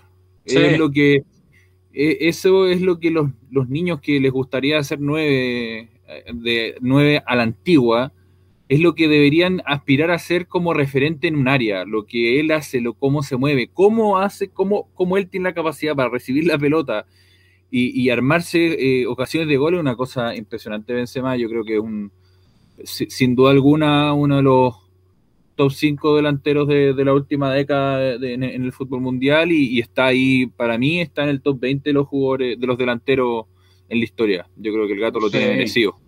Sí, Mira. así que ahora menos mal que lo renovaron, porque no, tiene que estar el Benzema, lo, lo que ustedes dicen y aparte de los goles, lo que hace sin balón, lo que te aguanta, lo que juega, es tremendo. ¿Quién va a ser capitán en el Madrid ahora? A? Marcelo, Marcelo, el primer capitán no español en muchos años. Y cuando juega, porque. Claro, Sí, Si no, Sí, ¿qué- si no ¿quién en cancha? sí, claro. Si no, si- Si no, probablemente si no es Benzema. Si no es Sí, si no Benzema, es ¿o ¿no? Ya. Es que es por antigüedad. Es por antigüedad. claro, Marcelo. Ya todo, Oye, ya todo. Edu, vale. Dime. Edu, eh, para, para ir terminando lo que es eh, Real Madrid, eh, cuéntanos un poco cuál debería ser el tridente arriba. Eh, bueno, ya creo que dejaron en claro los tres que, que, que aman a Benzema, que los tres aman a Benzema, ya, no seas ya quedó picota, claro. no seas Ok, picota, si ok. también que- ¿Quién- que- ya queremos a Braithwaite también, ya también lo ¿Quién, quién- quién- debiese, quién debiese acompañar a Benzema arriba? ¿Cuál debería ser el tridente? O si es que es un tridente, no sé, no sé si a ti te gustaría otra formación. Eh, sin considerar a Mbappé, si es que llega o no, porque no es algo que está claro. Eh, Benzema, No, pero, obviamente. pero, pero pensando, claro, de lo que hay hoy en día. Eh, yo jugaría con Benzema. eh, Hazard le daría, le seguiría dando una oportunidad. Sin embargo, me gustaría ver, en caso de que no se juegue con Hazard, a Rodrigo por, por donde juega Vinicius y a Vinicius por el otro lado, intercalándolo con Bale. Yo Ya. jugaría al menos con ese tridente, pero sí o sí. Rodrigo lo cambiaría de banda. O sea, para ti Rodrigo sería titular. Si es que no es Hazard, sí. Si es que Y Hazard, si, es que- que- y- y- y si es Hazard, ¿quién sería el tercero? al otro lado no, po, es, es, sería Benzema, eh, Vinicius y Rodrigo Hazard. O ya por, el otro, por la otra banda sería... O sea, eh, las titulares sí o sí, Benzema y Vinicius. sí. Ya, Benzema y Bale, Bale Vinicius. sería, Bale- Bale sería suplente. No sé si, no, no sé si, sí, yo creo que sí, en realidad sí, suplente. No, no me convence tanto él. Sin embargo, igual lo probaría Ya. Se perdió un penal Ahí- en el, en el en el amistoso, sí. Oye, última notita, última notita antes de cerrar. ¿Hay algún jugador que pueda aparecer eh, de, la, de la cantera del, del Real Madrid al cual echarle un ojo esta temporada? Yo le hago esta pregunta a todo super hincha que llega. A mí, de los que más me gustan, es uno que en una posición es súper difícil que juegue, que es Miguel Gutiérrez, que es el lateral izquierdo. Encuentro que los partidos que ha jugado lo ha hecho re bien, tiene, tiene harta personalidad para encarar y para dar pases, pero claro, entre Marcelo y, y Mendy encuentro que está un poco difícil. Pero ese es como el, el canterano, por así decirlo, que me, me llama más la atención a que suba al, al primer ¿Ya equipo. fue, ¿Ya fue ascendido a primer equipo ya o, o- o ha tenido esas apariciones? eh, Claro, ha- tenido esas apariciones. acá también No, no, nos hacen una, pe- nos pensar hacen una que- pregunta también. Ah, no, dale, dale todo. Pa- Después no, pregunta. que el Eduardo decía que, claro, que está Marcelo y Mendy y eventualmente podría estar Alaba. Claro. Entonces está, está difícil el puesto. M- más complicado aún. Aquí no, nos preguntan por un jugador que tuvo una participación importante. Joaquín Lavín nos pregunta por un jugador que tuvo una importante participación en los Juegos Olímpicos, que fue Takefusa Kubo, que fue eh, comandante en, en la, en- en la decente participación que tuvo Japón. ¿Cuándo, ¿cuándo, el- cuándo volvería Kubo? ¿Vuelve esta temporada o fue una sesión un poco más larga? Creo que se queda en el, en el Mallorca, si no me equivoco. Sí. Sí. Es que lo- entiendo yo que en Ajá. el Mallorca lo ha hecho bastante Sí, bien. bastante un bien, jugador sí. importante del Mallorca. ¿Sí? ¿Tú decís más o menos, Nico? Poco, poco consistente me pasa con ese tipo de jugador. Es un jugador joven, muy, muy Sí. joven. Me dejan la última pregunta de sí y no. Dale, dale. dale, Primero, dale. de mi propia cosecha para terminar de hacer el libro, yo jugaría con Bale y Benzema arriba y con un rombo al medio, con Casemiro, Valverde, Cross, Modric, Benzema, Bale. Creo que esa va a ser la formación de... De hecho, el, De el, rombo que, que menciona, mencionaste eh, no sería tan raro porque cuando No. estuvo Ancelotti jugó, jugó con, un, con una especie de rombo, con Modric, con James, con, Con Casemiro James. y Kroos. Sí. Eh, Entonces sí, no pero- sería algo, algo raro ver. de, de eso Pero me ¿y no sería entendiendo que en Isco ese no rombo también puede, puede También sí, variaba. Variaba puede de hecho Isco Isco también también. Entre... En, en ese rombo de jugar Isco o Hazard también. Ah, A eso Claro. puede, puede incluir más variantes en eso y no hacer que Bale te haga la banda completa porque el amigo juega golf. No, Una no cosita no que igual, que igual eh, destacaría, que, que- que considero positivo para el Real, es, es que vuel- vuel- vuelve, bueno, volvió el preparador físico que tuvo, tuvo antes el Real Madrid, que, el que estuvo en el Inter, de hecho, la temporada pasada. Y, y la última, Pintu. Dime. perdón. Lucas Vázquez, ¿lateral o extremo? A mí me gusta como lateral. Bien, La verdad. alguien que esté de acuerdo Sí. conmigo por fin. A mí me gusta harto Lucas Vázquez como lateral. Cuando antes de lesionarse jugó varios partidos de lateral porque estaba lesionado Carvajal. Estaba. Y, y pese a que igual tiene, le cuesta un poco más recuperar, obviamente. Eh, es bueno, muy buen lateral. A mí me gusta Muy, también muy ahí. buen lateral, sí. Dale, Tobal.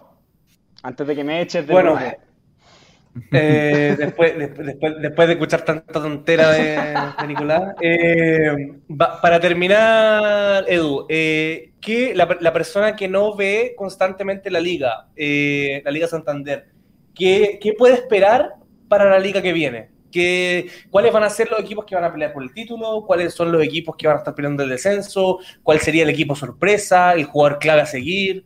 ¿Cómo, cómo ves tú la, Eh, el desarrollo de la liga? sin profundizar mucho, yo creo, en lo que es Messi, eh, yo diría que lo- los equipos que, que van a estar peleando arriba sería probablemente el Real, el Barcelona, el Atlético. Yo creo que va a estar, va a estar bien fuerte, sobre todo con los fichajes que ha hecho, ahora que llevó De Paul, por ejemplo. Eh, y el Sevilla, probablemente van a ser los equipos que van a, van a estar a priori peleando la parte alta de la tabla. Y, y al descenso, la parte baja, yo me imagino que quizás el Rayo Vallecano que recién ascendió, pero nunca ha tenido grandes participaciones en la liga, o el Alavés puede ser Levante, que, que siempre están como en la parte baja de la tabla. Les cuesta. Mm.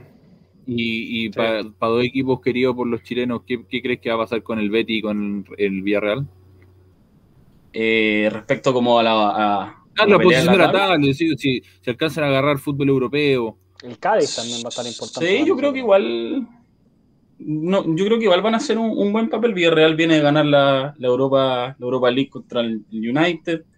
El Betis hizo súper buena campaña con, con Pellegrini, entonces son dos equipos que igual entre mediana tabla hacia arriba, diría yo. Mm. Bueno, eh, de esta forma terminamos lo que es eh, la sección del super hincha eh, y pasamos a la última sección que es el, los rumores de fichaje. No, Eh, no. con- Sí, sí, sí. Yo, tengo, yo tengo otro tema anotado ahí. No, no, lo, no. dice, no, lo dice el título. te- Lo dice el Te, título. está- te está- te estás equivocando. Si quedan solamente No. los rumores de fichaje. No, vamos a hablar de Messi. Vamos a apagar todas las cámaras no. en este minuto. Yo creo que es importante igual. Si no, si no se acaba el podcast si no hablamos de Messi. Se nos, se nos corta Sí, el bueno, eh, hay un tema bien controversial que es el tema, el tema Messi, eh, la salida de Messi del, del Fútbol Club Barcelona. Eh, voy, a, voy a hacer un pequeño monólogo para, como para explicar lo que fue y después le dejo la palabra ahí a, a cada uno.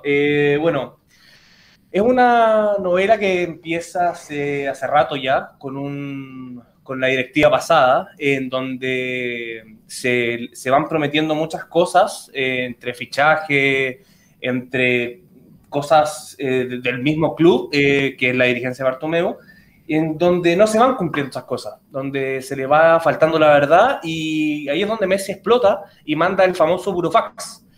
Manda el burofax, eh, pero gracias a una a, a una a un contrato, Una Bartomeu lo, exacto, eh, lo logra mantener, lo logra mantener y se queda mm, entre comillas obligado, porque al parecer él igual se podría haber ido se podría haber ido, pero pero tendría que haber eh, demandado al Barça, cosas de juzgado, y eh, Messi prefirió no hacerlo y esperar un año más. Eh, bueno, obviamente cuando pasó eso se, se hizo una presión gigantesca eh, para que la dirigencia de Bartomeu dimitiera. Así se hizo, dimitió antes de tiempo. El Barça estuvo sin presidente durante dos, tres meses, casi tres meses, dos meses y medio. Y ganó la porta, ganó la porta esas elecciones en la cual eh, su, su bandera, de, su, como el eslogan que él tenía, era de que, de que, de que gracias a él, o sea, si él, se- si él ganaba, Messi se iba a quedar. Porque tenía muy buena relación, porque él fue, él, cuando Messi debutó, él, él- era presidente, entonces fue, da- daba sentido. Eh, y así fue, así fue. Messi efectivamente decidió quedarse. Eh, todo apuntaba a que, a, que, a que Messi se iba a quedar porque rechazó al City, rechazó al PSG y dejó de escuchar ofertas. Y eh, la semana pasada, bueno, se, alar- alargó esto porque, claro, el Barça está en una situación económica muy, muy mala, está en quiebra, eh, hay que decirlo así, tal cual, está con una deuda, una deuda muy grande y tenía problemas para inscribirlo, había que rebajar salarios de muchos jugadores eh, y había que hacer, había que hacer malabares en las finanzas, eh, finalmente. Pero todo apuntaba que Messi se iba a quedar sí o sí, porque una cosa era que el Barça pudiera contratar a Messi, ficharlo, y otra cosa era que pudiera inscribirlo. Entonces, claro, quizás se dudaba mucho de que quizás Messi pudiese empezar la liga y se rumoreaba mucho de que Messi quizás iba a tener que esperar a enero para jugar, porque el Barça quizás no iba a poder eh, ordenarse eh, y poder no a los jugadores hasta el 2 de septiembre. Eh, pero, siempre, o sea, siempre está todo listo para que Messi se quedara.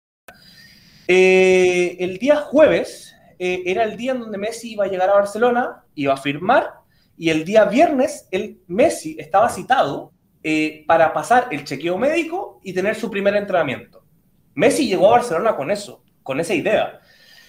Pero el día jueves llegó a las oficinas de, de- del Barça y lo que, lo que cuentan, eh, porque, bueno, obviamente no, a mí no me puede constar porque yo no estaba ahí, eh, es que Laporta no negoció. No negoció y le dijo que no iba a haber un voto, que el Barcelona no podía hacer si se había bajado el 50% de la ficha. O sea, Messi ganaba 70 y pasaba a 30.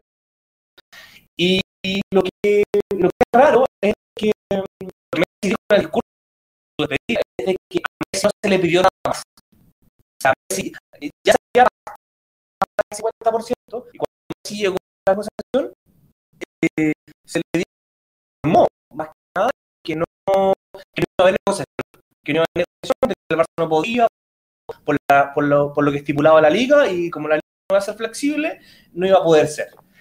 Eh, entonces, claro, pero hay, pero hay- muchas dudas, hay, hay, hay, cosas que no son, no son muy claras en este caso.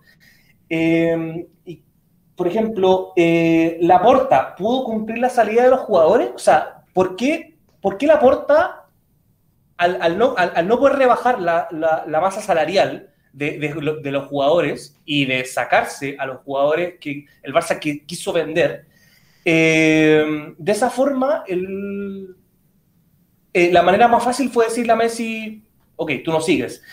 Eh, y aquí, terminando el monólogo, y ya para que empecemos a opinar todos, eh, mi opinión voy a partir yo dando mi opinión personal, es que eh, a, mí me, me, pareció que Laporta jugó con dos barajas.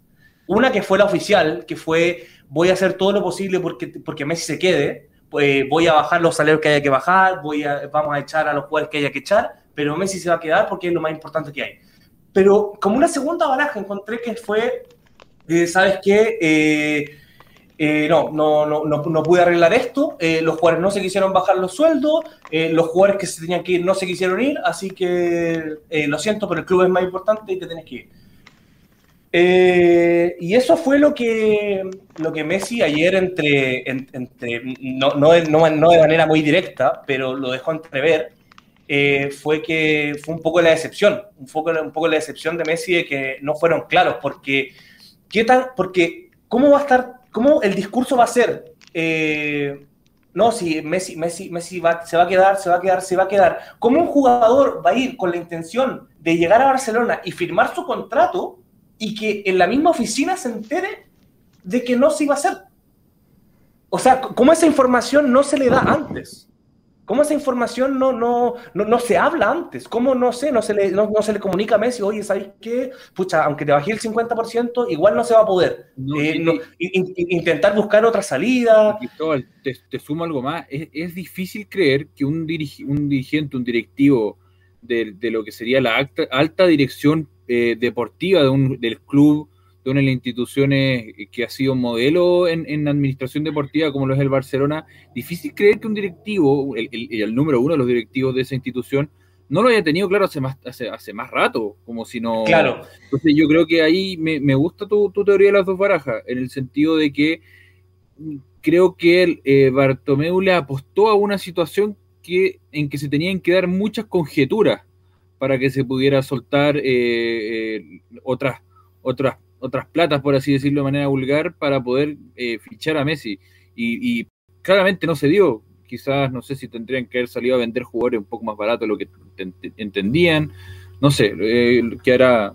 Tú, tú sabrás mejor se intentó, se intentó un millón de cosas, o sea, se intentó lo de Griezmann, se, todavía está, eh, al parecer Pjanic se va a ir en, estado de, préstamo, rebajándose el sueldo para que la Juve pueda asumir su ficha.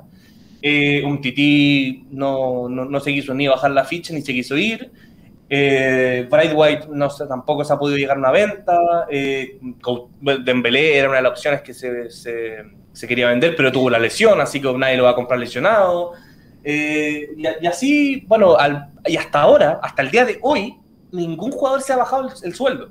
Dice que hay un par que son, que, son los, que son los jugadores. No, no, pero Coutinho todavía no se lo baja. Oficialmente no, se lo baja. Ah, dicen que dijo, dicen que dijo se lo iba a bajar, que estaba dispuesto. Pero, pero, pero oficialmente no ha firmado nada. Mm. Eh, también dicen que los jugadores que se van a bajar el sueldo son los de la casa, que son Busquets, Piqué, Jordi Alba. Pero hoy en día nadie se lo ha bajado. Eh, y el tema, y el, tema aquí es que, claro, uno, uno, uno podría llegar a decir, ya, ok, si se va, eh, la porta hizo que se fuera Messi, eh, pero listo, yéndose Messi se, se, solucionan los problemas. Eh, no, no, no, se soluciona porque aquí la liga te exige algo bien claro, que es que tú tienes que, tu porcentaje tiene que estar en un 70% y, y el, el, porcentaje se hace un equilibrio entre los ingresos, los egresos y el salario de jugadores. Y eso tiene que dar un porcentaje de 70. El Barcelona con Messi estaba en el 110% y ahora sin Messi está en el 95. O sea que si de aquí al fin de semana no pasa nada, el Barça no puede regular su masa salarial, eh, los fichajes que hay no van a poder jugar. Emerson no va a poder jugar, Memphis Depay no va a poder jugar. Entonces, entonces claro, eh, ¿cómo tomas una decisión como sacar a tu, a, tu, a tu, al jugador histórico de tu club, siendo de que eso no te soluciona el problema? y, y yendo más allá, Hoy día, salió una noticia de que el Barcelona sin Messi, o sea, por las, con la salida de Messi, ya perdió, ya, ya perdería 147 millones de euros. Mm.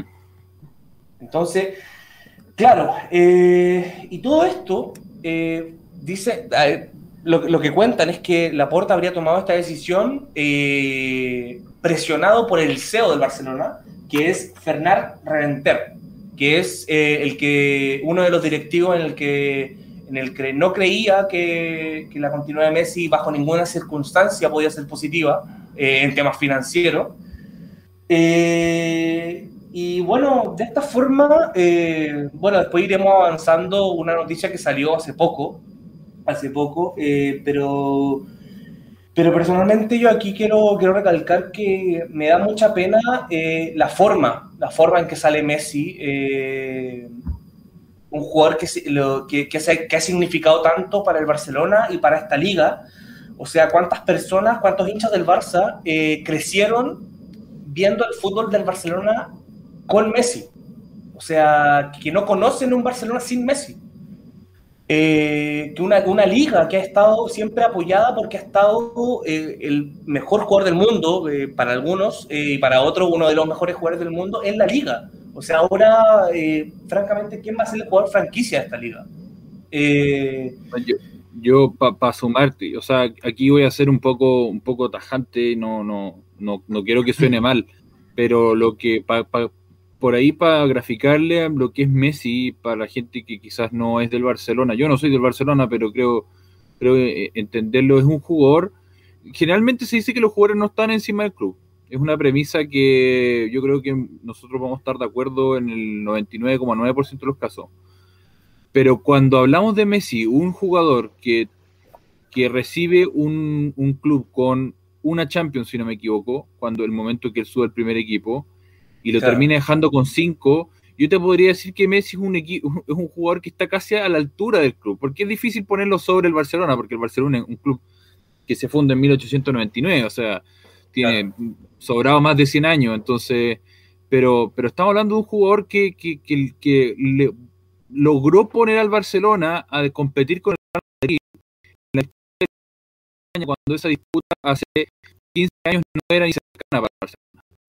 Estamos hablando de, un jugador que eh, no, no, sé si hay en otro, en otro club del mundo. Claro, yo ayer veía el Chirito y todo este y no sé, hablaban de Raúl o hablaban de Casillas, que también fueron, formados en Madrid, que son figuras del Real Madrid, pero, pero eh, no son Messi dio al, al, Barcelona.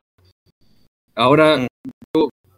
Me tomo un poco la palabra y, quiero hacerte una pregunta a ti, Cristóbal, que te tomamos como representante, yo creo que muy, muy, acerca, muy acertado del, del barcelonismo. Em, para ante la situación financiera de, del Barcelona, es una pregunta un poco dura. Ante la situación financiera del Barcelona, ¿no será mejor? Porque una de las informaciones que tú dijiste que podíamos hablar más adelante es una tentativa de negociación que se puede haber por Messi que se, estaría gestando en estas últimas horas, mm, no sería Una reunión en, Ibiza. ¿No sería mejor, viendo la situación del Barcelona, asumir un futuro sin Messi ya derechamente? Aunque por, por horrible que suene eso. Eh, a ver, pensando, pensando en algo, pensando en algo, pensando en la situación eh, que hubiera tenido el Barcelona si hubiera logrado vender a Messi la temporada pasada, por ejemplo, ¿cuánto le hubiera aliviado eso al club? No, claro, o sea, eh, si tú te pones a pensar, si el Barça hubiera aceptado el burofax de Messi, se hubiera ahorrado 270 millones de euros. ¿Ya? Eh, pero, pero, yo creo, que eh, el tema Messi para el Barça va más allá también de lo económico. O sea, o a ver, partiendo de que también, si tú, si tú sacas a Messi de la ecuación, el Barça los ingresos que tiene por Messi tampoco los va a recibir. eso, también, eh, eso, también los tiene que, lo, tienes que tener claro. Pero mira, eh, personalmente yo con la información que tengo no me molesta que, eh, que la Porta haya tomado la decisión o que la directiva haya tomado la decisión de, ¿sabéis qué? En verdad no podemos asumir la ficha de Messi, en verdad no le podemos pagar y en verdad no queremos pagar, no, no queremos que Messi cobre 10 billones ¿Por qué no? Porque eso también es, es No desvalorarse. No Eh, no, corresponde. no, o, sea, o, sea, o sea, ¿cómo puede ser que Griezmann esté ganando 23 millones eh, y Messi, que es infinitamente más importante, va a estar cobrando 10, por decir- por igual, igual Entonces, entonces yo puedo... yo no responsabilidad jugadores. No no, no, no, no, no, no, no, no, Ya, completamente. ya estamos de acuerdo, pero- ya, ya. Pero, pero entonces, como te digo, yo puedo entender que el Barça tome la decisión de decir, ok, no podemos, eh, no podemos asimilar esta ficha, no, no la podemos pagar, eh, y decimos, ok, eh, muchas gracias Messi por tus servicios, pero mm, sencillamente el club no puede. Pero ¿es neces- ¿era necesario comunicar, comunicarlo de esta forma? O sea, ¿es necesario esperar que Messi llegara a firmar su contrato y decirle en esa misma junta que no, que- que no iba a seguir? Sí, no sé, en eso estamos de era, acuerdo. necesa- era, era- era neces- era necesario, de- después de decirle a Messi que no iba a seguir, el, el- el- el- la publicación que dio el, el Barcelona en, su sitio oficial de que Messi iba a claro. seguir, o sea, el, eso, el comunicado, muchas gracias, Chapa, el comunicado tan frío que tiró. O sea, el, el video ya estaba preparado. El video que tiraron de 7 minutos. Mm. Entonces, entonces claro, yo puedo, yo puedo entender de que la directiva diga, ok, eh, no podemos afrontar esto y, y queremos eh, empezar de cero, eh, queremos darle oportunidad, no sé, a, lo- a, lo- a, lo- a lo- a lo- a los nuevos cracks que vienen, eh, no sé, y arma- empezar a armar un Barça sin Messi, porque tarde o temprano el, el Barça sin Messi va a estar. O sea, Messi, Messi no va a ser eterno.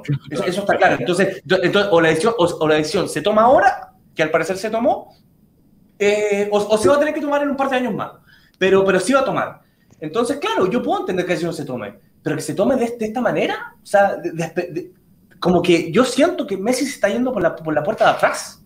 O sea, Sí, Me-. Messi, Me- Messi quizás no se, merec- no se merecía esa misma despedida que se le hicieron, pero en el Camp Nou, por ejemplo, con gente, Mm. Bueno, los tiempos no ayudaron también. Me, me voy a tomar Mm. de las palabras. Creo que creo que aquí es un cuento súper súper harto de, de- respeto y de entender lo que significa este deporte y los jugadores dentro del, dentro del deporte.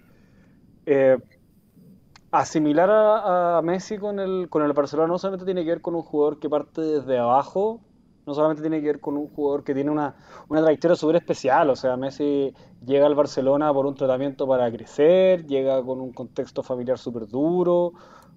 O sea, además, no, no, no es solamente un jugador que se vende, sino que hay una imagen de club que se vende.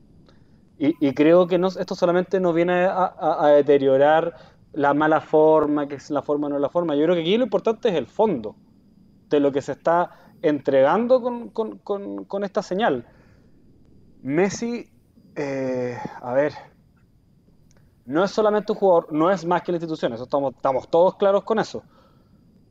Pero al tiro es cosa de meterse, no sé, a la, a la bolsa o a ver cuánto le pueden prestar a un club o lo que sea, eh, para ver cuánto representa como jugador franquicia. Y a mí me da constantemente la sensación de que se tapan unos con otros. Que el CEO le echa la culpa a Bartomeu, que Bartomeu le echa la culpa a Laporta y Laporta le echa la culpa a la Liga, la Liga le echa la culpa a Messi y bueno, ¿por qué no transparentar un poquito más este mercado? Y también tiene que ver un poco con eso, ¿ah? Eh, que, que- que es momento de romper un poco la burbuja de este mercado. Yo creo que si Messi quiere jugar por 10 millones de pesos, ¿no tendría que ser él el que lo decía? En vez de que lo decían otros que- por él. es que el tema, el tema es que la directiva no le dio ni chance a decir Ese- algo. Es Porque que ese es mi punto. Ese es Sí, mi sí, eso es punto. raro. Eso Es, raro. es raro. Eso es raro. Porque, porque, a ver, no digamos que Messi es un jugador que necesita los espera, 35 a- a- millones de pesos. O sea, antes, de- de an- dólares, antes- antes que, antes siga, Nico, voy a, voy a leer las frases de Messi eh, que dijo en, en- en su despedida, para que igual los vayamos analizando. Eh, primero, estaba todo arreglado y a último momento no se pudo hacer por temas de liga. No hay nada más que eso. Segundo, PSG es una posibilidad. A esta altura no tengo nada arreglado con nadie. Tuvo- tuve muchos llamados de varios clubes eh, que se interesaron. Tercero, es el momento más difícil de mi carrera deportiva. Tuve muchas derrotas, pero al final volvías a tener revancha. Pero esto no. Esto ya no vuelve. Después, los jugadores pasan. El club, el club es más, más importante que cualquiera. hasta el último año de mi carrera quiero seguir compitiendo y luchando por títulos. Se habló un montón de la foto de los jugadores del PSG en Ibiza. Fue solamente casualidad. Y por último, ¿para qué estirar más esto si es un caso imposible? Yo tengo que pensar en mi carrera. Sí, no, yo creo que Messi fue claro, fue muy, muy caballero. Yo creo que eh, pocas veces uno vio un Messi tan elocuente como lo vio en, la, en, su despedida. Yo creo que es imposible, independiente de la camiseta que tenga uno, imposible no haberse emocionado con, la presentación, o sea, con, la despedida que hizo eh, Messi ayer. Eh, es la, bueno, yo comparto que lo lamentable de todo esto es la forma. Eh, cuesta creer que esta, este panorama no se tuvo claro hace más tiempo para evitar eh, este escándalo. Yo creo que quizás asumieron el escándalo por no querer dispararse los pies antes y bueno, se dio este choque de, camiones al final. Eh, no sé, yo creo que al final la responsabilidad de esto es, del Barcelona en general como institución y la, de las administraciones pasadas porque se, permitieron, eh, se permitieron generar contratos impagables. Em, o sea, los, contratos de los jugadores del Barcelona son mayores contratos que de jugadores de la Premier, que, gener, que el equipo de la Premier generan. No, no, ojo chapa, los contratos del Barcelona son los mayores de cualquier deporte. De cualquier deporte. Ponle a más todavía, imagínate. Eso estamos hablando de son mayores que son mayores que la liga que más plata genera. Entonces, eh, era una, bomba que estaba por, estallar. Eh, y no sé, yo, yo creo que quizás sea bueno para el Barcelona. Eh, ojalá puedan lograr inscribir, porque sería un escándalo que no pudiesen inscribir los fichajes, que yo creo que se ha visto bastante bien en la pretemporada del Barcelona. Ha pasado colado porque ha tenido este, esta gigantesca sombra encima, pero ha tenido un Memphis Depay eh, brillante en esta pretemporada mm. que ha hecho goles creo que todos los partidos. Entonces, yo creo que sería sano para el Barcelona eh, seguir adelante y asumir esta pérdida. O sea, no, no sé si es muy razonable que, o sea, yo entiendo, entiendo de dónde viene el esfuerzo por mantener a Messi, pero yo creo que ese esfuerzo ya es como tarde un poco, como que empezar a la madrugada, empezar a hacer eh, empezar a tratar de contactar a Messi en Ibiza para, para ofrecer algo que no se sabe, porque cualquier oferta que se pueda hacer por Messi va a significar una rebaja mayor por parte de Messi, lo cual yo lo encuentro poco ético, pedirle a Messi que se rebaje un peso de su sueldo. Porque no, no, y si, si, se rebaje más de lo que ya se rebajó. Claro, porque si te dijeran, eh, ¿cuánto va, sabiendo lo que te va a generar Messi, ¿cuánto valdría ese jugador? De, si tú lo vayas a fichar, sabiendo lo que te va a generar, los títulos que te va a ganar, la gloria que te va a dar invaluable. Entonces, yo creo que desde mi perspectiva y siendo teniendo eh, la, suerte de poder ser frío en el tema, yo creo que esta debía ser por lo menos la despedida futbolística de Messi, porque como figura, ícono y futuro eh, directivo representante del Barcelona, Messi va a volver. Yo creo que por eso es una de las dimensiones que da tranquilidad a los hinchas que es que Messi va a volver a estar en, el Barcelona y va a ser parte del Barcelona y va a ser el Barcelona para siempre.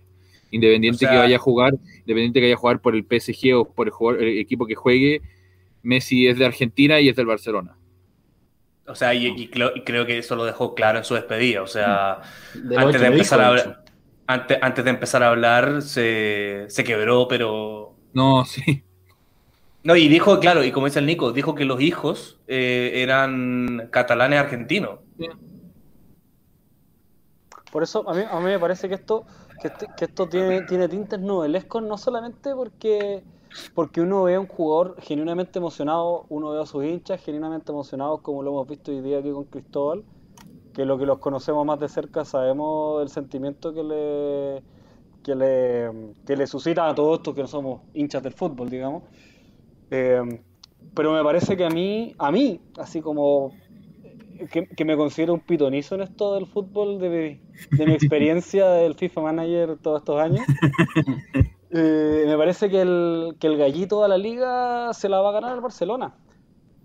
Porque no me imagino una, una liga sin Messi, pero no solamente sin él como jugador, sino como franquicia. y a la hora que se den cuenta que no le van a vender ni medio partido a la liga china, por ejemplo, o sea, perdón, al, al, eh, al mercado chino, de nada te va a servir el famoso tope salarial. Distinto es que no se le apliquen restricciones, por ejemplo, que yo estaría de acuerdo con eso. Pero del punto de vista no solamente económico, sino que de, de potencia de la liga misma, eh, y con esto le quiero dar la, la, palabra a Edu, que, que, como hincha del Madrid también debe sufrir eh, lo, lo, que es perder un, a un rival que, que, claro, cuando uno lo enfrenta dan ganas de pegarle una patada a los Sergio Ramos, digamos, pero... pero que le pegó varias, que le pegó varias. que le pegó bastante, pero sigue siendo un atractivo y, y, donde hace rato ya no se le puede decir la Liga de las Estrellas, pero sí tenía el mejor jugador, o, o, si bien no era el mejor eh, por, por, por, los premios, sí era un, un imán para, para darle importancia a, por ejemplo, un Real Madrid y Barcelona. Claro. Sí, no, yo me sumo un poco a las palabras de todos. En primer lugar, se menciona nuevamente que, que claro, yo encuentro que el Barcelona como institución fue súper poco transparente y, y, como bien dijo Cristóbal, era algo que, que, ya estaba, entre comillas, hablado y al menos deberían haberle dicho Messi, no vamos a contar contigo o el proyecto es este y no haberle hecho eso que, que en, la misma, en la misma junta le dijeron que no continuaba. Y, y, en el punto de vista de lo que es la liga, claro, perder a Messi es, es tremendo. Cuando, cuando se fue Cristiano, eh, ya se estaba perdiendo el atractivo en parte, ya, ya, no, ya los clásicos no iban a ser los mismos, eh, ya se, se estaba perdiendo. Claro. Entonces ahora perder a Messi, eh, no, para la liga va a significar una, una pérdida tremenda. Mm. Oye, y bueno, dejando un poco de lado lo que fue ya como la salida de Messi, eh, y bueno, eh, no, vamos a, a, no vamos a entrar en estar en profundidad en la, en la posible segunda segunda negociación. Se, segunda sí, negociación pero, de Messi. Pero, porque... pero, pero, sería un escándalo terminar renovando después de no, esa conferencia, o sea, no, de estas sería, conferencias no, de prensa. Se, sería, ser, sería muy poco serio y yo creo que, y, siendo que yo no quiero que pase eh, que dimita a la puerta, pero tendría que dimitir. Tendría la puerta tendría que ¿no? O sea, pero, pero por dignidad, por dignidad tendría que emitir. O sea, hiciste todo un show para después siga jugando. O sea, no, no. Es que ahí se no, nota no, que está. son show, ¿cachai? Ese, ese, ese para mí es el, Mm. eh, es el tema importante en esto. Porque puede que renueve. Entonces no hagas el show, viejito. Eh, eh, claro, entonces, entonces o sea, en verdad, el show hazlo, pero cuando en verdad está, en verdad, en verdad, todo perdido. Y, y, y lo raro, lo, lo, que a mí me, me, pareció raro desde un principio es, es, que el Barça haya dado por perdido a Messi un 6 de, un 6 de agosto. Eso me pareció. Un 6 de agosto, o sea, cuando, cuando el mercado termina el 2 de septiembre, o sea... Ahí, donde, ahí es donde me vienen la, las teorías conspirativas y digo que esto eh, no solo son... Y, y, uno podría catalogar entonces que lo de Messi también sería un show. Difícil, es, en, difícil. Es, no, es que lo entrae no. a dudar igual. Difícil, difícil no, pensar. No, no, no creo, no, no creo que Messi haya... Lo utilizaron para el show. ¿Messi va a querer renovar después de que lo claro. utilizan para este show? Esa es mi, esa es mi pregunta. Claro. ¿Cómo queda él claro. también? Oye, tenemos Después aquí en el chat. Fax, sobre todo, que esto, eh, o sea, este sería un show 3.0 ya. Me parece que sería un escándalo y tendría que emitir la porta y el CEO y, y los que le sigan. Sería realmente escandaloso. Tenemos, tenemos aquí en el chat, bueno, Escarlata, que la, la echábamos de menos en el chat de Escarlata, no, no, había, no había participado los últimos capítulos. Claro, acá eh, destaca eh, que, claro, Messi, Messi dijo que no, no le pidieron eh, una nueva rebaja, o sea, no le pidieron bajarse al 30% o no le pidieron bajarse al 15%, no bajan, bajarse a nada. Messi se había quedado, como lo dijo Cristóbal, se había quedado como que estaba todo correcto bajándose en el 50%. Y acá hay un mensaje de Pion que dice, bueno los cabros, saludos para el invitado Edu, yo, yo sé que su sueño de niño es vestir la camiseta azul de su ídolo Marcelo Salas Melinao. Ahí, ahí el, el, el, mosquita, el, mosquita, mandándole saludos a Edu. Bueno, y Damián Yugio que nos, nos dice que, que Pjanic es eh, un caballero y que él por lo menos se va ahí sin, sin hacer mucho, mucho atado en lo que es ahí el tema de Messi, o sea, Barcelona y la, la salida de los jugadores. Oye, eh, bueno, pero siguiendo en el tema Messi, pero ya ya dando por hecho que se fue, ya, ya que hubo una despedida, digamos. Eh, ¿Dónde jugaría Messi, chicos? ¿Dónde, dónde lo ven ustedes? Adivina, yo, yo ya te dije. Adivinen, adivinen el equipo que dicen que se metió en las negociaciones. Adivínenlo. El Chelsea. El City ya lo descartó al menos. No sé, no sé. Sí, el City, el- eh, o sea, Guardiola lo descartó. Claro. Yo, yo creo, yo creo que el City, el, el jeque del City se tiene que pegar un balazo en la rodilla porque confirmaron a Grilich media hora después salía Sí. No, Barcelona no No, renueva. pero, pero, pero mi pregunta es, ¿no podría el, el City, por- porque el City quiere contratar a Kane, ¿no podría no contratar a Kane, contratar a Messi? Pero se disparó Yo- las que- patas Guardiola, dijo que no estaba en sus planes. No, sí, sí, Guardiola, Guardiola lo tiene. Mira la No sé. Yo creo que Guardiola no quiere perder porque sabe que esta cuestión está media cocinada con el PSG. Sí, igual creo que el PSG es lo más probable. Sí. Yo, ya- yo ya te dije todo cuando hablábamos de esto en, nuestro, en nuestros minutos de confianza. Para mí, donde Messi podría llegar a, a- a romper todos los esquemas y salir victorioso de un, eh, de un, de un episodio tan triste como este sería, para mí. Volver a Argentina y ser campeón de la Libertadores con Newell's. Esa weá Ah, sería no. épica. No, no. Ahí Messi, terminaría, Messi. no. terminaría de romperla toda. Se Ahí. pasa a todos los Sí. equipos, No. solo. Sí, sí. No, pero se transforma en una. ahí sacaba todo debate. Sacaba cualquier. No, pero yo creo que va a pasar. Si Messi en general ha tenido suerte en su carrera deportiva, de fis- o sea, de, de lesiones, nunca ha tenido una lesión muy importante. Ah, hasta que tengo que Eh. jugar contra Patronato en... con agua helada. Oye, po. Oye, oye, y otra pregunta, eh, ¿quién creen que, o sea, el, el Barça gana o pierde con la salida de Messi? No, es, no, Bien. no, es imposible responder esa pregunta, Cristóbal. Porque aunque salga campeón de la liga, esto no es cuantificable. Aunque gane la Champions, no es cuantificable. No, no. Yo, aquí- yo creo que esto no se trata de perder o ganar.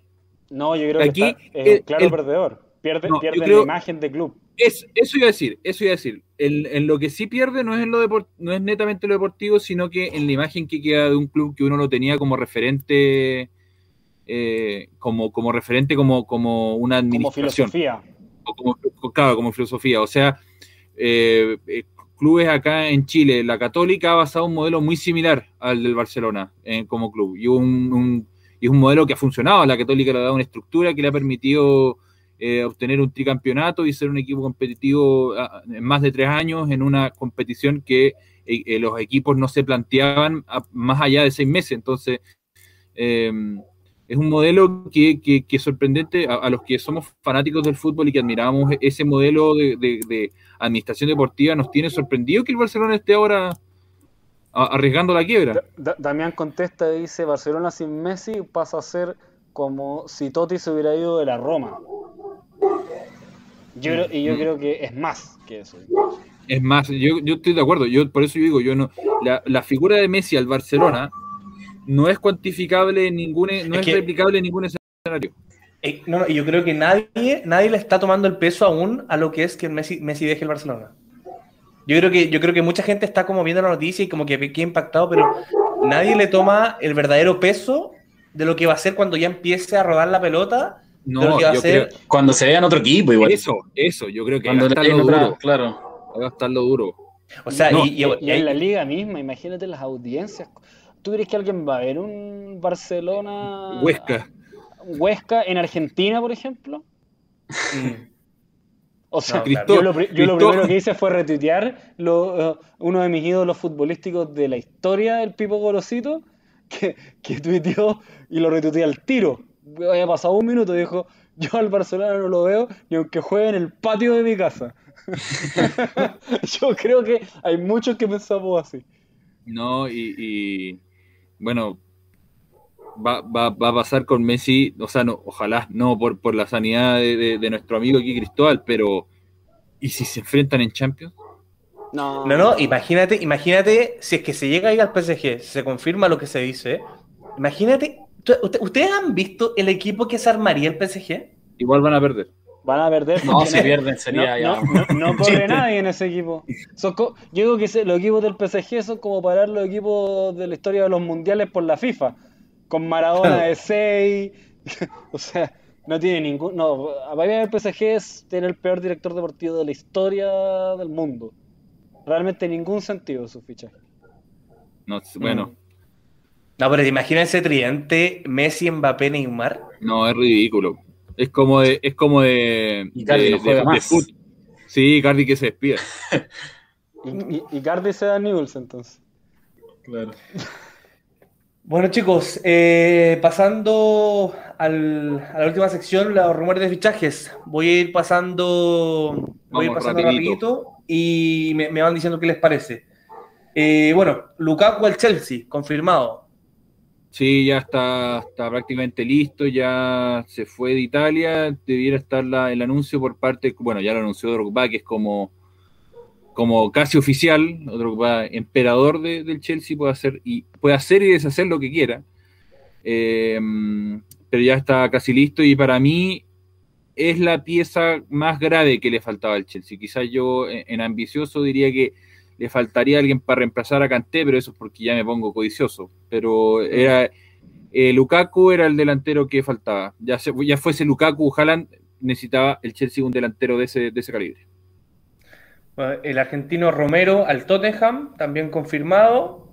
Eh, Grealish al City, confirmado también. El, el fichaje estrella de, debutó. de- Fichaje Ya, récord, ya ya debutó. Título.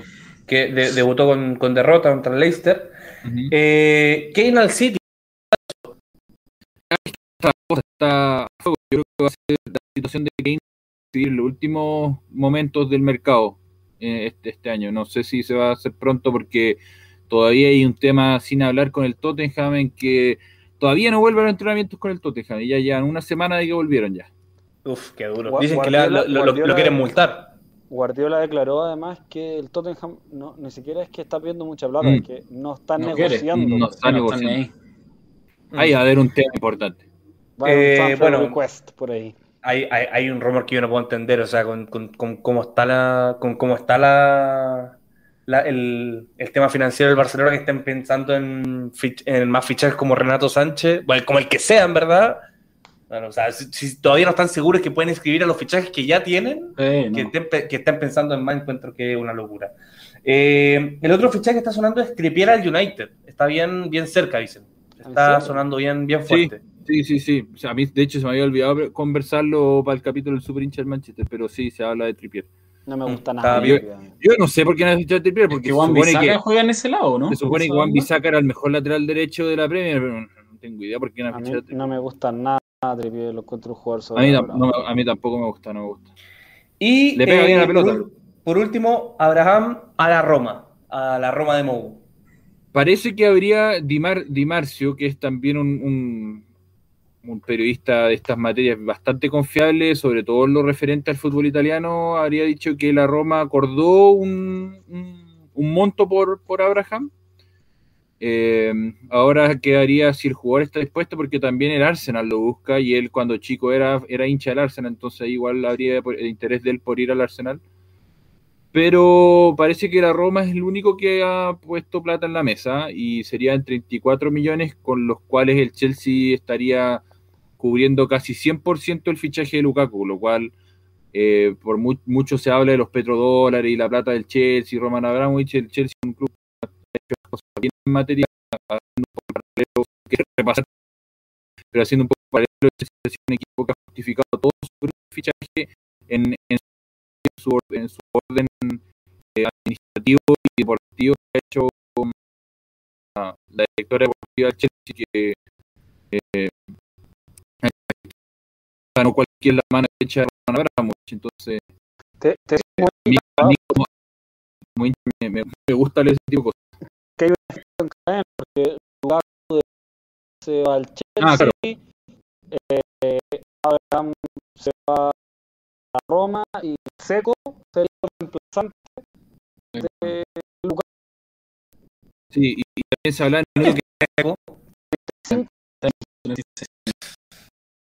Bueno, el, el Inter también está en una situación de- eh, económica muy, muy, de- muy de- deplorable. De Seco, hecho, se comenta, llegaría gratis.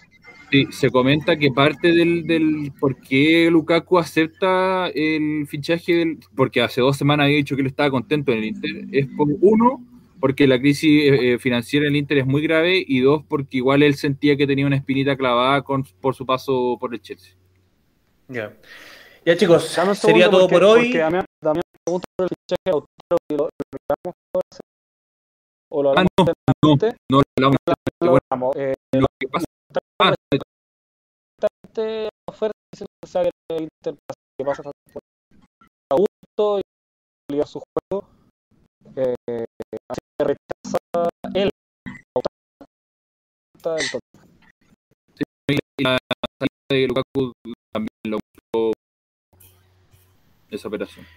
Ya chicos, Ahora sí. sería todo por hoy. Pudimos analizar todos los temas. Eh, Chapa, Como siempre, el capítulo en YouTube, ahí nos pueden seguir en nuestras redes sociales, en nuestro, en nuestro Instagram, ahí van a encontrar un link donde van a estar todos, nuestras, eh, todos los demás links para nuestras redes sociales y recordarte que esto queda en YouTube y en Spotify para que nos escuchen y nos vean los que no pudieron ver el capítulo en vivo.